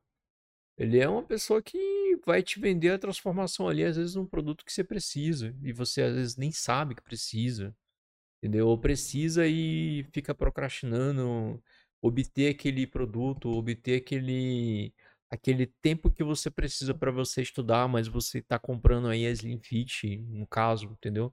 Para você ter uma alimentação saudável, ter o tempo ali que você precisa para fazer o que você precisa fazer, entendeu? E assim, depois que virou essa chave, aí eu comecei a entender, cara, todo o tempo a gente tá vendendo aqui. Entendeu? Demorou um pouquinho pra entender isso. Eu entendi mais isso com o próprio, próprio programa aqui. Sim. Entendeu? Eu te Com a roupa que a gente utiliza, até a caneca que, que aparece no meu Instagram lá todo dia de manhã Uhum. derramando café, entendeu? Às vezes eu brincando, postando alguma coisa muito aleatória no meu Instagram, mas tudo isso tá atraindo de uma forma ou de outra. O tempo todo. Entendeu? O tempo todo, inteiro, o cara. tempo todo. O tempo inteiro. A gente Até as brincadeiras que a gente faz, cara, entendeu? O tempo inteiro, velho. Isso aqui é que nem a gente falou, a gente tá cutucando. A gente tá cutucando, É. entendeu? Vamos fazer a nossa parte. Fazendo aqui, a nossa cara, parte. Falar. Tudo é importante. Uhum. Qualquer palavra, qualquer contato. Eu estou numa roda de amigos, a gente conversa sobre isso. Eu falo sobre Uhum. isso. Eu falo que eu vou fazer minha parte. Eu falo que eu vou. E. E. Aquilo que tu tá falando sobre a questão de, do, do preconceito com relação a vendas, tudo tem um porquê. Uhum. Você teve uma experiência ruim com algo que você comprou que não era aquilo que você queria, ou te prometeram uma coisa que não foi cumprida. E por conta de alguns, outros pagam. Sim. Normal. Cabe ao bom vendedor reverter o que aconteceu. Certo? Olha, outra coisa legal que você falou. Todo mundo está tentando vender aquilo que o cara foi comprar. Uhum. Isso representa 30% das vendas. 70% das vendas representa aquilo que o cara não sabia que ele precisava ou que nem sabia que aquilo existia. Como Uhum. assim? Eu tenho meu carro. Me é um carrinho simples, resolve o meu problema. Mas se aparecesse uma caminhonete com uma prestaçãozinha de mil reais por mês e tal, para você pagar suave e tal, tal, tal. Não era muito melhor para mim uma caminhonete que eu sou dono de restaurante do que um Kia Soul? Uhum. Com certeza. É algo que eu não estou buscando no momento, mas se aparecesse uma oportunidade no meu Instagram, clique agora e receba uma visita para fazer um test drive. Ó. Acho que eu ia falar sim ou não? Com Com certeza. certeza. É algo que eu não estou procurando. Sou o cara deixa lá na porta da tua casa. Vai ficar aí um final de semana aí, segunda-feira. Para leva você fazer um test drive, já Uhum. pensou? Cara, Experiência, né, cara? experiência. Informação. O cara ganha 4 a 5 mil reais de comissão numa caminhonete dessa. Já pensou se as empresas investissem nisso? Já estamos dando a ideia aqui. Uhum. É diferente de eu sair da minha casa, deixar os meus filhos em casa, pegar a minha esposa, ir lá na concessionária, sem saber se existe a caminhonete Uhum. lá, para eu poder fazer um test drive num dia que eu poderia estar tomando sorvete com meus filhos. Tu acha que ele venderia mais carros ou não? Uhum. Se acontecesse esse over delivery, um delivery de caminhonete Uhum. para você fazer o test drive. E as caminhonetes estão tudo paradas nos pátios aí. Sim, Verdade. Os, peixes- os preços tudo baixando. sim. Então, é vender às vezes algo que o cara nem quer comprar, nem sabe que ele precisa, mas tu já pensou tu entrar dentro de uma caminhonete, aquele cheirinho de plástico novo, tu passar no buraco. Porto Velho eu sei que não tem buraco em Porto Velho, mas tu quase não sentia os buracos. Então, tudo é uma história, né, que a gente vai contando para que a gente possa vender e a pessoa se enxergar naquela experiência. É aí que entra o storytelling, né? Você contar a história, a pessoa se enxergar naquela história, aquela história tem que ter começo, meio e fim, e você no final fazer o pitch de vendas pro cara. O que, que você achou da caminhonete? Incrível. O que, que você mais gostou? Do conforto, da segurança ou do torque? Ah, gostei mais do torque e tal, não sei o quê. E o que, que sua esposa achou? Nossa, ela ficou encantada com a caminhonete. E as crianças ficaram animadas com a caminhonete? Nossa, as crianças estavam pulando do banco de trás, que foi difícil deixá-las. Incrível, né? Essa experiência da família. Imagina como que vai ser você nessa caminhonete, eh, levando seus filhos na escola. Como que eles vão se sentir descendo de uma caminhonete na porta da escola? Vão se sentir mais empoderados ou menos empoderados? Vão se sentir mais empoderados. E a tua esposa chegando no salão de beleza, descendo na caminhonete? Ela vai se sentir mais bonita mesmo. E quando ela for na festa das amigas, chegar no churrasco na caminhonete, e tu quando for pescar, e tu vai fazendo aquilo ali, né? Uhum. Eu falo, o cara falando, cara, vai ser incrível. Eu, Eu falei assim, e aí, preciso, né? quer Cara- pagar no dinheiro ou no cartão? Vai na, na emoção primeiro, né? É, Tem que, o cara tem que se ver, tem que se enxergar, tem que sentir. Ninguém Uhum. compra um perfume sem sentir o cheiro. Uhum. Emoção, cara. Emoção, velho. Quando a gente foi comprar o carro, o nosso carro, que a gente saiu da bike pro carro, a Bruna Calói pro carro. da Calói pro carro, a gente foi na, na concessionária. E o, o, cara foi fera, atendeu a gente, a gente fez um test drive e tal, papapá, na hora de passar o meu nome, não tinha score. Não tinha score pra comprar o carro. E beleza, aí eu Fiquei indignado, né? Pô, meu nome é tudo limpinho, não sei o que e tal. Não deu certo, não dava pra comprar o carro. Falei, beleza. Aí a gente foi meio decepcionado, foi pra casa e tal. Só que aquilo mexeu comigo. Aí eu peguei, fui no banco. Cheguei no banco, o meu nome tava negativado. Eu falei, opa! Tem... Por que, que eu não posso ter? Ah, porque seu nome tá. Ele me dê aí. Me deu. Você pode me dar um documento dizendo que eu não posso ter cartão de crédito? Ela falou assim: eu não posso, mas você pode ir no cartório e lá você vai tirar a certidão negativa. Peguei a certidão negativa e já fui direto no advogado. Falou, não devo nada. Aí constava lá um débito indevido, tá, tá, tá, tá, tá. Daí já ganhei 5 mil reais na ação. Hum. Aí eu voltei lá e falei assim, ó, meu nome tá negativado, assim, assim, assado, tá, já vi, já entrei na justiça e tal. Mas dá pra comprar no nome da minha irmã? Falou, dá, atrás. Mano, tô precisando, minha irmã me conhece, sabe que eu sou de boa ainda. Cheguei lá, comprei o carro, parcelei um milhão de vezes, né? Falei, amor, vem aqui ver o um negócio. Ela, o quê? Chegou lá, tava o carro lá. Ela ficou doida. Mas o cara fez... nem perguntou, nem perguntou. Aí o que acontece? O cara fez a gente ter experiência. A gente fez o test drive, a gente estava de bike. Aquele carro, a Bruna falou assim: esse carro vai ser nosso. Ela tinha falado antes de entrar no carro, falei, esse carro é o nosso.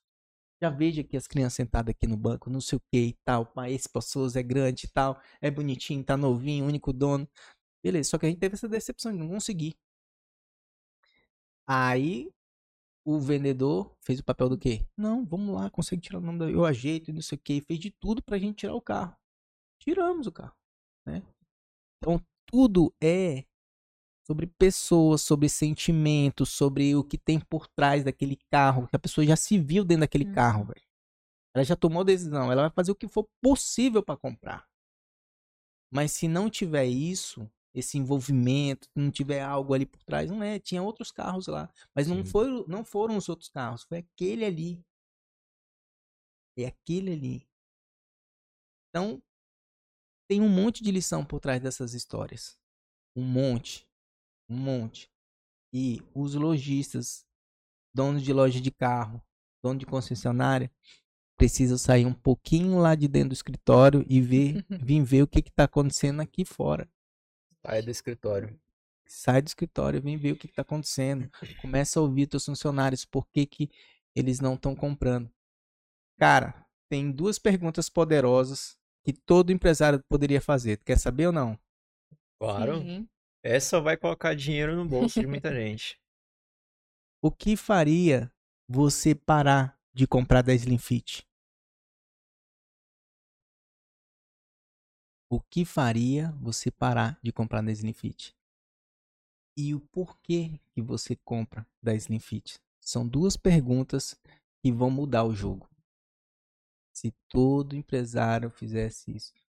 O que fez você comprar essa camisa bonita? E o que faria você Da não Slim Fit. voltar na minha loja? Ali tu vai matar a charada. É trabalhar em cima dessas duas informações para melhorar cada vez mais. Eu compro da Slim Fit por conta disso, disso, disso, disso, disso. Então isso aqui eu tenho que estar aqui para cima. Eu não compraria se chegasse atrasado, comida chegasse toda bagunçada, a sacola chegasse rasgada, fosse mal atendida, demorasse a me responder. Uhum. Hoje nós estamos imediatistas. Quantos segundos uma criança consegue ver uma propaganda no YouTube? Nossa, velho. Existe um ser humaninho que rejeita mais rápido uma ligação do que uma criança? Não. Tudo isso é estudo de mercado, gente. Estudo de mercado. Dono de restaurante, acorda. Cadê os parquinhos para criança? A maioria dos consumidores de alto poder aquisitivo são pais de famílias que o Uhum. pai e a mãe já trabalham para comprar no teu restaurante. Cadê o parquinho para criança? Que tipo de público vocês estão buscando? Se eu fosse abrir um restaurante hoje físico, a primeira coisa que eu investi era no parquinho. O restante, Nossa. sabe por quê? Eu já comi tapioca na janta na Jorge Teixeira porque o pai, ele não vai aonde ele quer, ele vai aonde os filhos querem ir. Isso é real. Eu tenho colegas que a gente às vezes se organiza pra sair, pra comemorar, distrair em algum canto. E a primeira coisa que elas perguntam: tem parquinho? Porque eu só vou se tiver um parquinho pro meu filho ficar à vontade.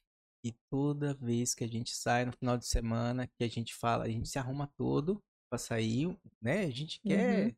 Trabalhou a semana inteira, né? Se dedicou a semana inteira. No sábado à noite, o que, que a gente quer fazer? Uma boa comida, um lugar pra gente relaxar, namorar, se... A gente tem que se namorar todo dia, né? Uhum. Então a gente quer aquecer a relação, quer que nossos filhos. E a primeira coisa, a gente saiu do carro, papai, a gente vai aonde? A gente vai jantar. Tem parquinho? Tem parquinho pra criança? E nem sempre vai ter. A gente ama ir na San Genaro. A mulher ama vinho, gosta de um Uhum. carpaccio. Não tem igual, né? Porém, contudo, entretanto, só posso ir lá uma, duas vezes no ano quando eu deixo as minhas crianças com a minha sogra. E aí a gente vai comer o que a gente realmente gostaria de comer. Uhum. E não o que os nossos filhos gostariam de comer. E comida de criança geralmente não é comida de adulto. Tem toda essa questão. Né? Então, tem um empreendedor aí que fez um lugar incrível já. O... Eu tenho que citar, porque a gente tem que enaltecer quem tá fazendo um Uhum. belo trabalho. O pessoal do Federal Burger. Aquele da Pinheiro Machado, próximo ao Que Aquário. abriu o novo? agora? Novo. Uhum. Parquinho da criança incrível, tem um cuidador, a gente paga com o maior orgulho do mundo, porque é paz pros pais que querem comer, certo? Só que não dá pra comer hambúrguer todo dia, concorda comigo? Sim. Então ele tá de parabéns. Porque se eu for escolher comer um hambúrguer no mês, ou a cada duas semanas, não tem perigo de eu ir em outro lugar. Eu vou lá, porque lá eu vou ter paz pra comer o meu hambúrguer. Uhum. Depois que eu comer o hambúrguer, eu vou falar, filho, agora vamos comer, que você já brincou, e ele vai comer o que ele quiser lá. Olha a visão, tá lotado lá, cara. Verdade. Tá lotado. verdade. E você pode olhar quantas crianças tem no parquinho. o pai paga mais caro. Ele Uhum. tem um sanduíche do bairro, mas ele vai lá porque lá tem onde o filho brincar. Ainda ganha dinheiro. E uma visão sensacional, né? Sensacional. O Raiz começou certo. Ficou no principal. Uhum. O ambiente é um ambiente propício para um vinho, por meia luz, Uhum. É. tudo incrível. Entendeu? O Oca, ele é top nos vinhos. Os melhores vinhos estão lá. Sim. Mas, se eu quiser jantar, não tem muitas opções, porque eu acho que ele não tem muito espaço também. Também. É. cozinha, né? É Pequeno Uhum. local, bem localizado, Uhum. atendimento sensacional. Os caras têm os vinhos lá. Se quiser gastar 5, 6 mil lá, você consegue gastar lá. Consegue. Mas Consegue. a gente quer comer também. Não quer só petiscar e tal. Tem que. Então, eu não sei, às vezes a gente que tá pedindo demais, você acha? Que a gente tá querendo muito? Cara, acho que não, velho. Acho que não. A gente. Falei essa frase pra minha esposa recentemente. A gente não consegue retroagir um gosto bom, né? E a gente tá sempre buscando experiências incríveis. E eu busco experiências incríveis pra ter ideias incríveis. Busco isso. Inspiração, Uhum. isso aí. É Eu busco isso. Cara, a gente também. A gente vai em lugar bom pra gente. Porque a Bruna vinha falando, ela pode. O stories dela hoje tá lá. A gente. Ela foi hoje no shopping, comprou dois sucos diferentes. Pra gente ter experiência com suco. Pra fazer novos sucos. Tem, tem suco aqui, mas a gente quer inovar. Um exemplo bom. Tudo isso sobre venda, gente. Tudo que a gente Uhum. tá falando é sobre Tudo é vendas. venda Tudo é venda. Abriu uma pizzaria, aonde quem serve a pizza é o Homem-Aranha, é o Superman. Meu amigo, é fila pra entrar. A pizza é a mesma de todas as pizzarias. Mas quem serve é um Homem-Aranha, uma aranha, uma aranha, o Batman, a Mulher Maravilha. Cara, é fila, já fui lá. É, os meus filhos ficam doidos, bate foto com o cara servindo. Cara, parabéns. aquele Bora lá depois. Parabéns. Parabéns, entendeu? Márcio, com licença. Posso saber? Deve, meu amigo. Trouxe pra vocês. Aí hoje eu trouxe tá coisa pesado. diferente. Tu não tinha aberto ainda porque tu pensava que era comida, né? Mas eu falei assim, ele gosta Não, de sabe o doce. que eu pensei? Eu pensei que era suco porque tá gelado. Tem Ah, um inclusive, suco, você tem falando- doce. Bem legal, Trouxe um pra cada. Graças a Deus que hoje eu acertei. Você falando do, da- do atendimento, eu fui que no mês passado, fui na Tapit. a irmã de vocês. É, tô lá com a Sabrina. E aí, só que assim, a Sabrina veio aqui e ela tem funcionária, né? Tem umas duas funcionárias, tem três, né? Na verdade, uma é um gato lá. Um gato, né? Assisti. E aí. Eu achei injusto ela ter a experiência aqui e tal, vocês terem mandado naquele dia pra ela e tal. Então por isso que eu levei o suco pra ela naquele dia. O atendimento lá foi muito bom. Os sucos, três sucos eu acho que não tinha. Aí depois mandaram mensagem, bem depois. Ó, tem tal suco, tem tal suco aqui, você quer? Quero.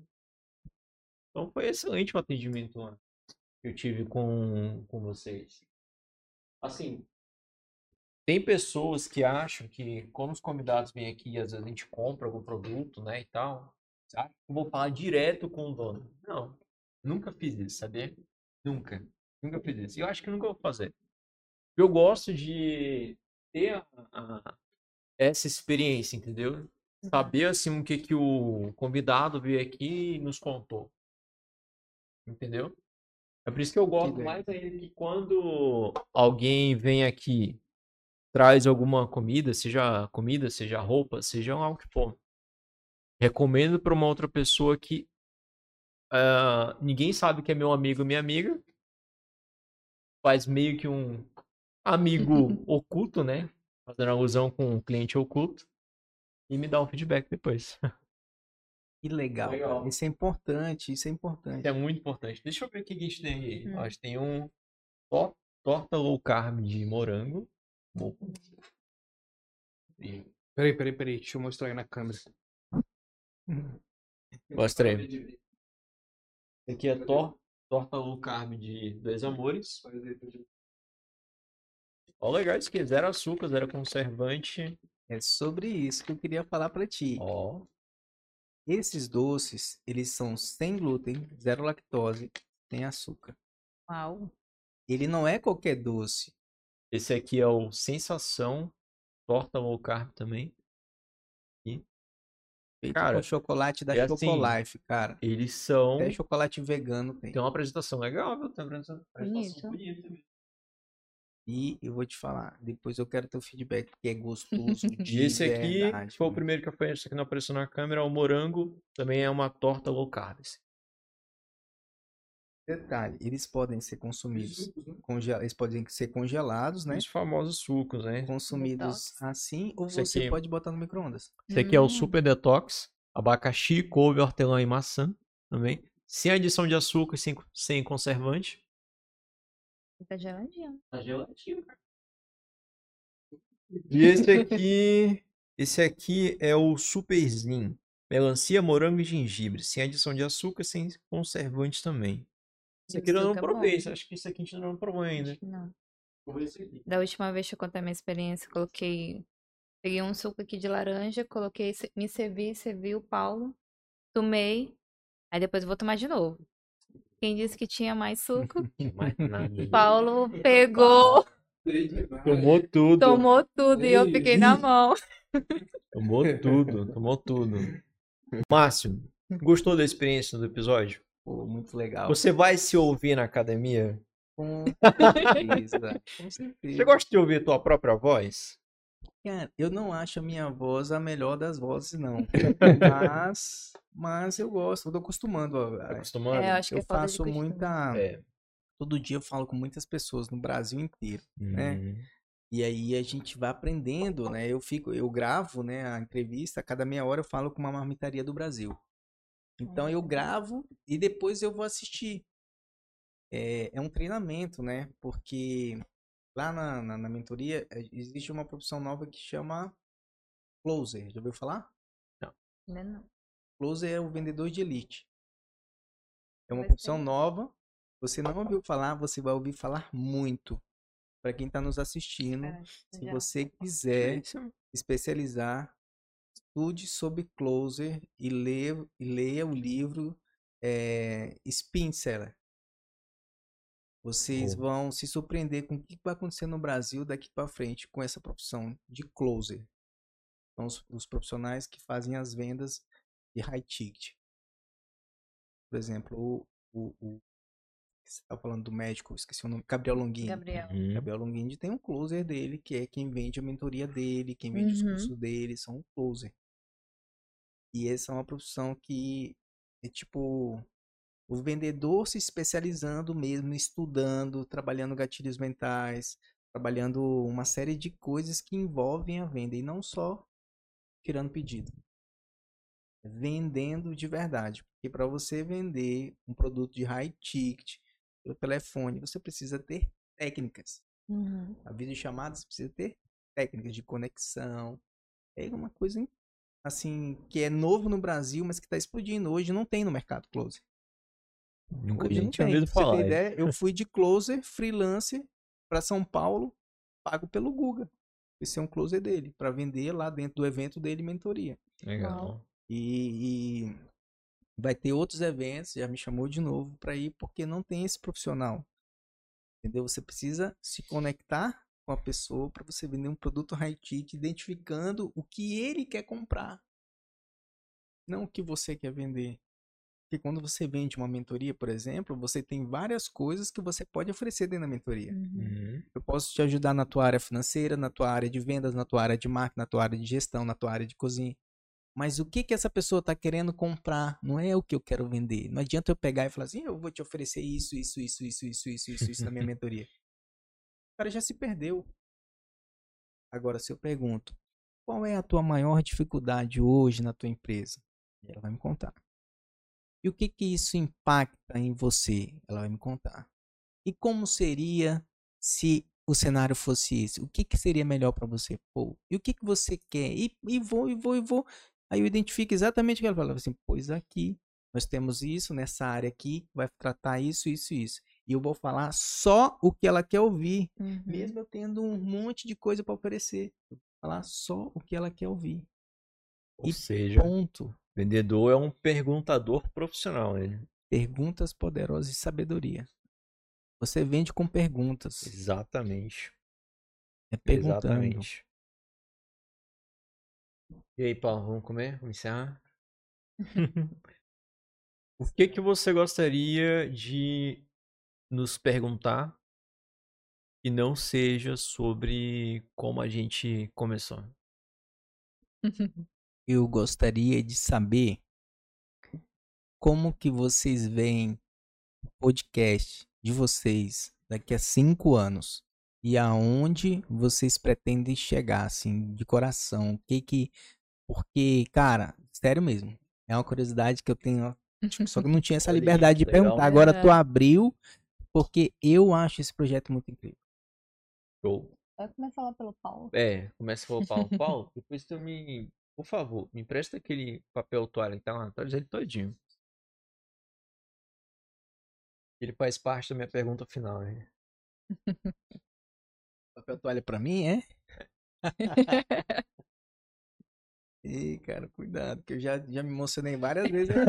Saiu a lágrima, mas se puxar o zoom na câmera, vai ver meu olho ficando vermelho várias vezes. Poder vender o, o lenço já. E aí, Paulo, como é que você vê daqui a cinco anos, Paulo? Anos. Ah, falta pouco aí, né? Cara, o que eu vejo futuramente seria algo bem mais profissional. A gente já é um pouco profissional, né? Olhos. Eu acredito que seja, seria bem mais profissional bem. Eu acho que seria uma referência. Conteúdo. Isso porque a gente acaba já sendo, né? E, às horas, a gente é um dos poucos aqui região norte e produz conteúdo além da qualidade, conteúdo em si do podcast, festa, papo, proposta. Eu acredito que a gente vai ser uma das maiores. Não sabe É. que vai ser o maior, né? Tá no futuro. Eu acredito que Hum. vai ser. Tu, Adriana? Além da questão de, de qualidade que a gente começou, gente, de câmera de webcam. Não, Então, pior, celular. Ah, celular, a gente tem que estar com um celularzinho bom. Tá aqui, ó. É, não, o celular é. é bom. E quando É, o notebook, Pois filmando? é, o notebook assim, a meu gente já evoluiu muito. Então, assim, a qualidade, a gente está se aperfeiçoando muito. A questão da qualidade também da gente, porque a gente tem absorvido bastante coisa, bastante informação. Então, a gente está meio que filtrando isso e está passando para as pessoas que vão passando aqui conosco.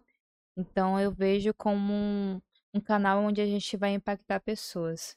Vai, as pessoas que vêm sentar aí vai impactar as outras vidas que estão aqui assistindo. E a gente, de alguma forma ou não, vai também mudar a história dessa pessoa que estiver aí sentada. Pego isso também. Cara, daqui a cinco anos, é, nós vamos ser um maior podcast da região norte daqui a cinco anos. Que, eu falo da região norte e não tô falando do Brasil inteiro? Eu acho que, eu acho não. Empreender no Brasil a gente sabe que é difícil. A gente já falou muito sobre isso aqui e a gente tem como prova também vários podcasts, várias pessoas já falaram isso. Só que eu acho que empreender na região norte é um pouquinho mais difícil ainda. Com certeza. Conhecimento, o cara tem que ser um malabarista aí para o produto dele chegar aqui num custo ok para ele conseguir revender aqui, Ah, tá. entendeu? Tudo é mais caro chegar aqui. Exatamente. Então, a- então, quem mora na região norte, ele tem um, um, um braço mais forte do que os demais empreendedores do Brasil. sobre isso. Quem é, é, como é que é? Quem vem do norte, tem forte quem vem do norte. Exatamente. Porque, cara, é isso, velho. E é tudo mais difícil. Por isso que quando a gente vai pra fora, a gente estoura. Uhum. Porque lá não tem tempo ruim, tempo ruim é aqui. Aqui é ruim o tempo todo. lá não. Verdade. Uhum. E é sobre isso. a gente E é isso. E é elevar a régua do, dos profissionais daqui. Isso que a gente conversou tanto aqui de chamar um profissional e tal e treinar todo mundo, a gente já tá de uma, de uma forma pequena ainda fazendo isso. Agora a gente tá elevando um pouco o nível. A gente quer elevar mais esse nível ainda. Por isso que a gente não quer ser um podcast distribuidor de cupom ou de QR Code na Uhum. tela. Mas. Tem muito aí que tem, né? Mas. Isso tem que ser falado sempre. E cara. isso. Não tô falando isso assim é, agora. Tá lá no nosso Instagram. É. Você entra na nossa bio, tá lá no nosso Media Kit. Não somos e não queremos ser um podcast distribuidor de cupom. Não queremos parceiros, queremos co-criadores. Vamos criar junto com você uma nova história, ou melhor, a es- espalhar a sua história para os demais. Inspirar outras pessoas a criar coisas incríveis.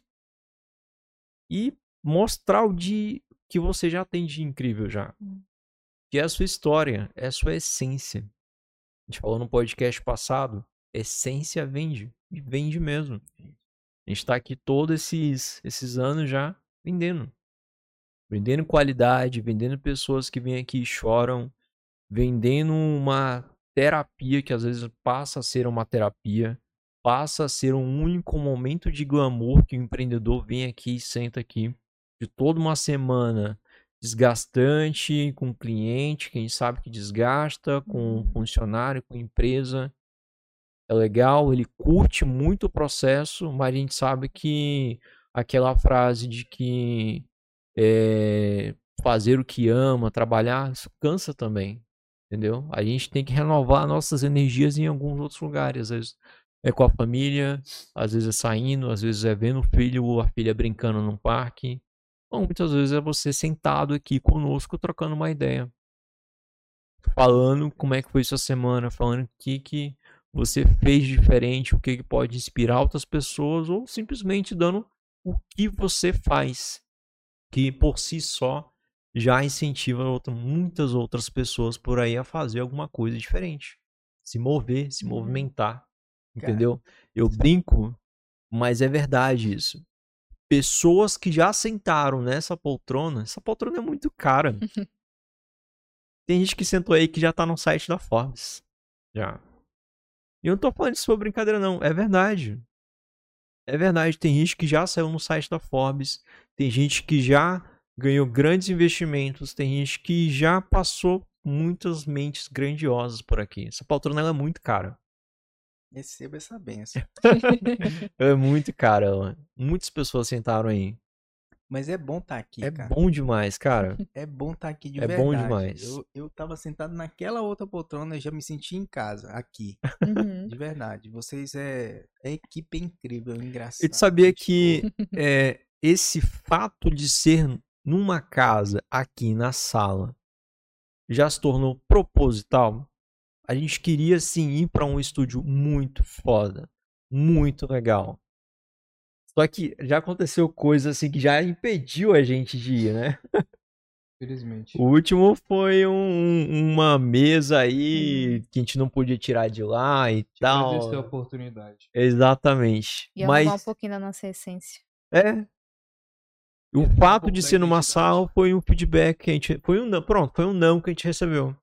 Foi uma venda lá no começo que a gente tentou fazer de uma parceria, que na época nós chamávamos de parceria, a gente recebeu um não. O feedback foi: não, vocês são numa sala, vocês não têm um estúdio, vocês não têm equipamento, vocês estão começando, você. nananana."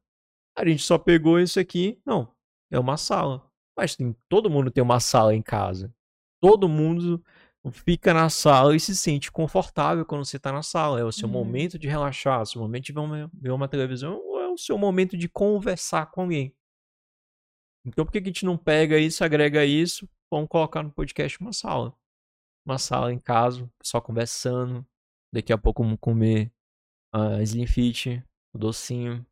Cara, que legal, Entendeu? velho. É isso. É tudo como a gente recebe as coisas, né? Às vezes é um sinal, né? Olha ali. É um sinal. fazer. Uhum. E tá tudo certo, sabe por quê? Bicho, a estrela não é o lugar, são vocês. Uhum. É o que você. É tipo assim, vocês são preparados pra fazer entrevista. Vocês são. é, Cara, o material de vocês cá entre nós. Não perde pra nenhum lugar do Brasil. Mas aí custou pra isso. Entendeu? Tem gente que não entende isso, entendeu? Tem gente que não É entende isso que, que eu custou. fico doido, porque eu Do- sei o custo que tem, É, cara. A gente tem exatamente. empresa, a gente vai pedir pra alguma pessoa fazer um trabalho pra gente, é caríssimo. Uhum. Eu falo assim, meu Deus, como eles conseguem sobreviver? Não é E possível. olha que a gente E a gente, trabalha. e quem é empreendedor É. de verdade, quem é empreendedor de Uhum. verdade, quer ajudar, Exatamente. Entendeu? Quer ajudar. Uhum. Então, assim, é, eu acho que todo mundo que passou por aqui devia ajudar. Uhum. Porque vocês merecem, vocês estão na raça, mas o propósito é incrível.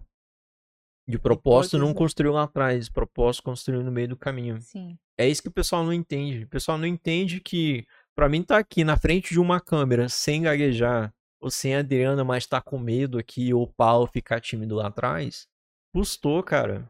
Entendeu? Vou dar um outro exemplo mais forte. Dezembro. Dezembro é o, é o mês em que roda no Brasil inteiro um caminhão iluminado vermelho Uhum. da Coca-Cola todo mundo ou grande parte das empresas querem ser a Coca-Cola, mas ninguém quer fazer o que ela faz todos os anos, tendo um caminhão rodando o Brasil inteiro que não tá vendendo nada ali. Não tá vendendo ali e não, aliás não tá nem ganhando na verdade ali. Tá só vendendo a marca dela, mostrando o que ela faz. E, e para ser a Coca-Cola tem que ser muitos anos aí, cara. Que nem a gente também tá aí há alguns anos já fazendo isso aqui. Não foi ontem que eu comecei, vim aqui tentar trocar uma ideia com alguém e a pessoa se sentia à vontade do outro lado. Demorou pra isso, demorou pra mim fazer uma pergunta boa e, por sinal, as perguntas têm que ser um pouco mais elaboradas, porque eu não tô sentado aqui na minha frente com o Thiago Nigro, com o Bruno Perini, que eles já são mega grandes, ou com Flávio Augusto, também mega grande, ou seja, não são tão conhecidos, mas essa também é a nossa missão, é tornar você conhecido, entendeu? O seu nome ainda não é conhecido, Uhum. mas ele vai ser conhecido por muitas pessoas.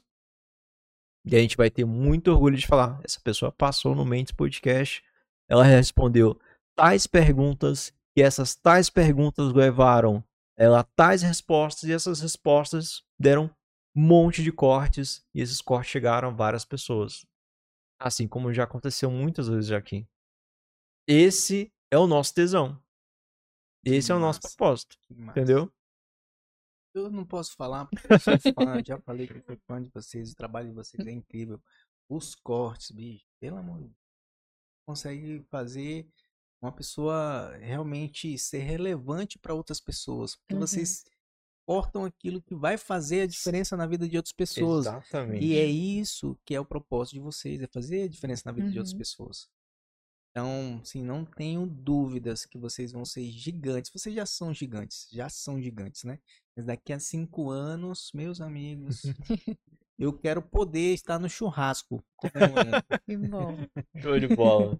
Márcio, muito obrigado por ter vindo aqui no Mentos. Muito obrigado mesmo. Mas antes, a gente tá abusando de você, eu sei, mas pega uma colherzinha ali, vamos provar esse doce aqui pra encerrar com a Rapaz, cereja do bolo. eu vou te falar, quase que eu Que o bato recorde da precisa ir embora. 7h23, meus amigos. Foi ótimo o papo, muito aprendizado. Sensacional. Que legal, eu Somos o que também. comemos, por isso podemos transformar nossos corpos e mentes. Escolhendo uma alimentação saudável. Legal. Planeja abrir em outros lugares ainda? Só tem Sim. em Porto Velho e Ariquemes, né? Tem Porto Velho e Ariquemes. E a gente vai ter em muitos lugares ainda, cara. Pode ter certeza. A Slim Fit, ela vai ter em muitos lugares do Brasil. Não tenho dúvida. Também então não dúvida. Se- E além de tudo, né, a gente já está transformando outras, outras empresas, né? A gente já Calma. tem já tem alunos nossos em outros lugares. é, a gente tem gente aqui mesmo no interior de Rondônia que, que, que tá seguindo o nosso caminho, que tá com a nossa expertise, né?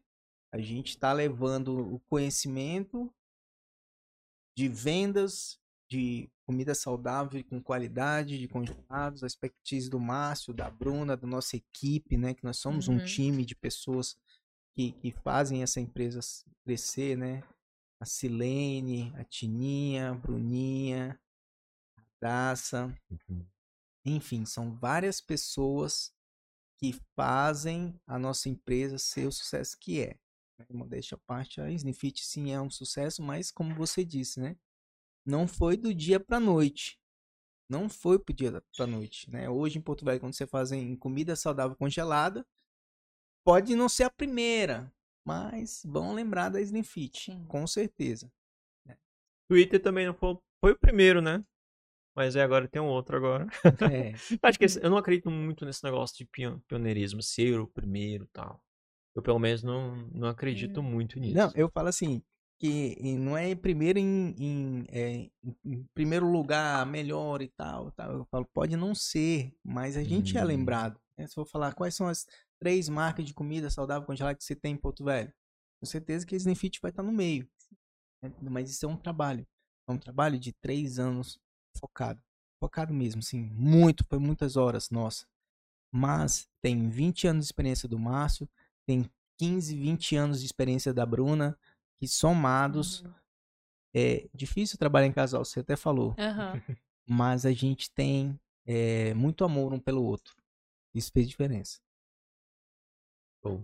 E qual comer? seria a frase que você daria para a pessoa que está iniciando agora esse processo que é, não vai ser da noite pro dia. Então, qual seria a mensagem para essa pessoa? A mensagem que eu posso falar para pessoa é ter humildade para aprender, aprender a se comunicar, a se, a se conectar com outras pessoas que são referências no segmento que você quer empreender. Uhum. buscar conhecimento sempre, ouvir o teu cliente sempre, para que você não erre, errar menos possível. E existe algumas maneiras de errar menos possível. Seguindo referências, buscando conhecimento naquela área, treinamento. Gente, o treinamento você economiza tempo e dinheiro. Não importa quanto que vai custar o treinamento. Você pode ter certeza que você vai economizar tempo e dinheiro. E pode ser muito dinheiro e pode ser muito tempo, tá? Porque hoje, quando você quebra uma empresa, você pode quebrar em milhões de pedaços, vai demorar Uhum. muito tempo para você juntar esses pedaços. Mas se você buscar conhecimento, direcionamento, só o fato de você não quebrar, você só empatar, você já tem um aprendizado. Quanto mais rápido você errar, melhor é. É melhor quebrar pequeno do que quebrar grande. Então busca sempre, em cada, cada momento a empresa vive um momento diferente, em Uhum. cada estágio. Hoje a Slimfit ela não está mais focada em vendas, nós estamos no momento em focar em gestão. Porque para a gente crescer mais do que a gente já está, a gente precisa primeiro organizar o que a gente já tem. Uhum. E a empresa ela vai passando por várias etapas. Várias etapas. Agora são 10 famílias que dependem da Slim Fit lá dentro. Né? Então essa é a nossa preocupação agora. Agora, antigamente a gente estava preocupado em quê? Em ter comida para os nossos filhos. Agora são 10 famílias que dependem da Slim Fit. Diretamente. Tem as indiretamente. Tem o fornecedor de alho, é indireto. Tem o fornecedor de, de, de- de laranja, tem o, o fornecedor de hortaliças. Se são, a gente pega dos pequenos produtores também, entendeu? Uhum. para ajudar, para incentivar também. Poderia comprar tudo no mercado. Mas a gente também quer ajudar. Existe também é, um propósito na Slim Fit. Existe também um propósito. Na...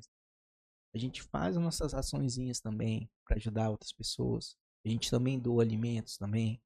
A gente faz. Por quê? Cara, quando a gente abençoa, a gente é abençoado. Não tem por onde correr. Então, se eu pudesse dar dicas, é buscar conhecimento. Existe conhecimento aí Uhum. né? Existe no YouTube, existe no Sebrae, existe pessoas vendendo mentorias, cursos. E, cara, tem humildade. Se você não tem condições, pede uma dica, né? Pede uma dica. Se você não conseguir pedir alguém daqui, porque as pessoas têm negócio, ah, meu concorrente, não vou. Mas você pode entrar na internet, buscar um mesmo segmento. Se você tem uma loja de carro, pede uma ajuda de um cara lá de Manaus, tenho certeza que ele vai te ajudar. São Paulo, mas vai tem que ter humildade.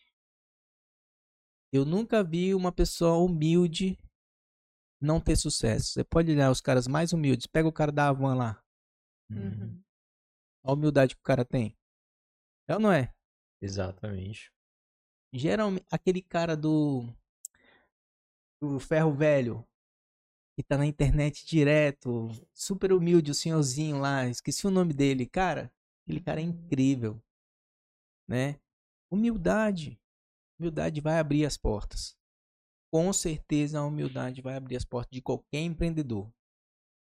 Perguntar, se tornar interessado e não interessante. Essa é a dica. Uhum. E aí, gostou? O Gostei. que, que você aprendeu hoje? Nossa. Ah, A conexão, que é, um, uma- é algo muito importante. A busca por co- conhecimento é primordial, né? E amar o próximo e ter humildade.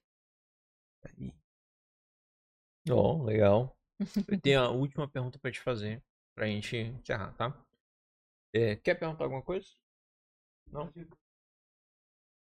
Beleza. Ó, tu já assistiu o Lobo de Wall Street? Já. Já lembra daquela cena de vender a caneta? Sim. Lembra? Fechou. Queria que você vendesse pra nós esse papel toalha. Mas esse aqui não é um qualquer papel toalha. Será? Tô te falando. Seguinte. Você já precisou de um papel toalha alguma vez na tua vida? Acho que todo dia. Todo dia? Pra que Uhum. mais você precisa desse papel toalha? Sendo bem sincero, para limpar os vômitos das minhas gatas no chão. Meu Deus do céu. Imagina quantas pessoas não sabem que esse papel serve para isso. Imagina como seria a vida daquela dona de casa que limpa o vômito do gato com o pano e depois tem que Tem que lavar lavar. o pano de novo. Nossa. Hum, Cara, você é incrível. Que ideia sensacional. Então, donas de casas do Brasil inteiro, aqui está o papel toalha próprio para limpar vômito de gato. Mas fora isso, imagina a nossa vida, cara, sem o papel toalha para secar gordura dos alimentos, pra gente limpar aquele fogão que fica todo engordurado depois que a gente faz aquela fritura, né? E tem e tem outra funcionalidade também, não sei se tu sabe, quando a gente vai fazer uma pizza no micro-ondas, se você forrar duas papel toalha, quando a, a temperatura aquecer, aquele vapor sai da massa e vai pro papel toalha e deixa a pizza crocante no micro-ondas. Tem muita gente que não sabia disso. Então, olha a importância do papel toalha. Inclusive, na Exifit tem umas pizzas com massa integral muito boas. Se elas cabem direitinho o tamanho delas nesse papel toalha aqui. E se você se emocionar, você pode usar ele também para enxugar sua Galera, te vender, não? se você não ganhar dinheiro com esse episódio, não sei mais o que Olha, fazer. Eu acho que você deveria cobrar do Paulo, que ele tá anotando Caramba. tudo. O Paulo ganhou uma mentoria ali, ó. Ai, ai, galera, muito obrigado por ter ficado aqui. Aliás, obrigado não. Parabéns pra você que assistiu. Que se você que assistiu, Sua Com vida certeza, nunca mais vai ser a mesma. nunca mais vai ser a mesma. Obrigado não é uma coisa que eu quero começar a aprender a fazer. Não dizer obrigado, mas dizer parabéns, que eu acho que quando a pessoa nos assiste, ela não tá nos assistindo por uma. é, como é que eu vou dizer? Uma bondade. Ou, ela tá assistindo porque ela quer transformar a vida dela, Uhum. entendeu? E é por isso que a gente traz pessoas fodas aqui. Caramba, é sobre isso. Parabéns, viu? Cara, muito obrigado por ter vindo aqui. Você sim, obrigado e parabéns também pela sua história. Incrível, tá? Sensacional. Vamos gravar uma parte 3 Eu que de agradeço. casais empreendedores aí. É bem legal, Massa. viu? Nossa, vai ser um prazer. E o que, que você recomenda a gente experimentar aqui pra gente finalizar? Cara, Primeiro. o seguinte. Eu, particularmente, eu acho que esse doce, ele tem um diferencial muito incrível. É, primeiro que o chocolate dele não é daqui da região, não é qualquer chocolate, é um chocolate da marca número um do Brasil, que é a Chocolife. Hum. E é um chocolate muito caro, muito caro. Ele é especial, ele é chocolate vegano, né? Hum. Então, tem. A gente, quando a gente decidiu fazer um chocolate, a gente falou assim, cara, vamos fazer um brownie. Mas, pô, a gente tem uma linha fit e tal. Como que a gente vai vender um, um brownie normal com açúcar e a gente tá pregando saúde? E esses chocolates, eles são feitos em outra cozinha para não ter contaminação cruzada do glúten, né? Que as partículas do glúten, elas podem, existem pessoas que são tolerantes. Então é um chocolate bem especial. Qualquer sabor que você escolher vai gostar. Mas aí vai. Quem gosta de frutas, tem o de morango. Quem gosta de chocolate, tem o sensação que é chocolate puro. E tem o que quem gosta de chocolate branco, com, que é o meu caso, eu vou no Dois Amores, né? É. Mas eu trouxe um pra cada um, ainda bem que eu acertei. O que, que você escolhe, Adriano? Esse do meio. Morango. Ó, Paulo, tenho dois amores. Tem um chocolate sensação. Pode. Ó, o que é sensações hoje.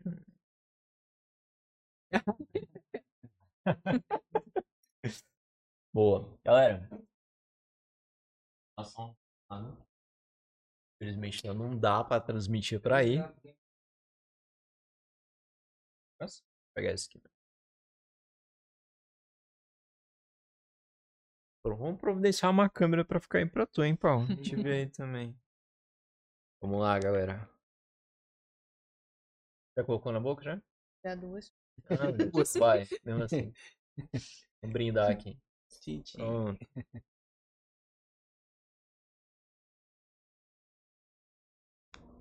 Bom. Vamos fazer Ana, igual a Ana Maria Braga? Hum. Não, calma aí. Vai calma aí. direito, Paulo. Sincronizado. 3, 2, 1. Hum. Muito bom. Muito bom. E assim a gente encerra, galera, o nosso episódio do Mentos Podcast. Márcio, por favor, fala a sua rede social. Fala como é que faz pra gente pedir esse docinho na segunda-feira ou amanhã. Amanhã abre amanhã? Não, amanhã Posso não. pedir? Você, você pode pedir 24 horas, o site fica aberto. Aí Uhum. você recebe de segunda a sábado, Legal. né? Entre 8 da manhã e 17 horas. Aí você pode pedir no www.congeladosslifit.com.br.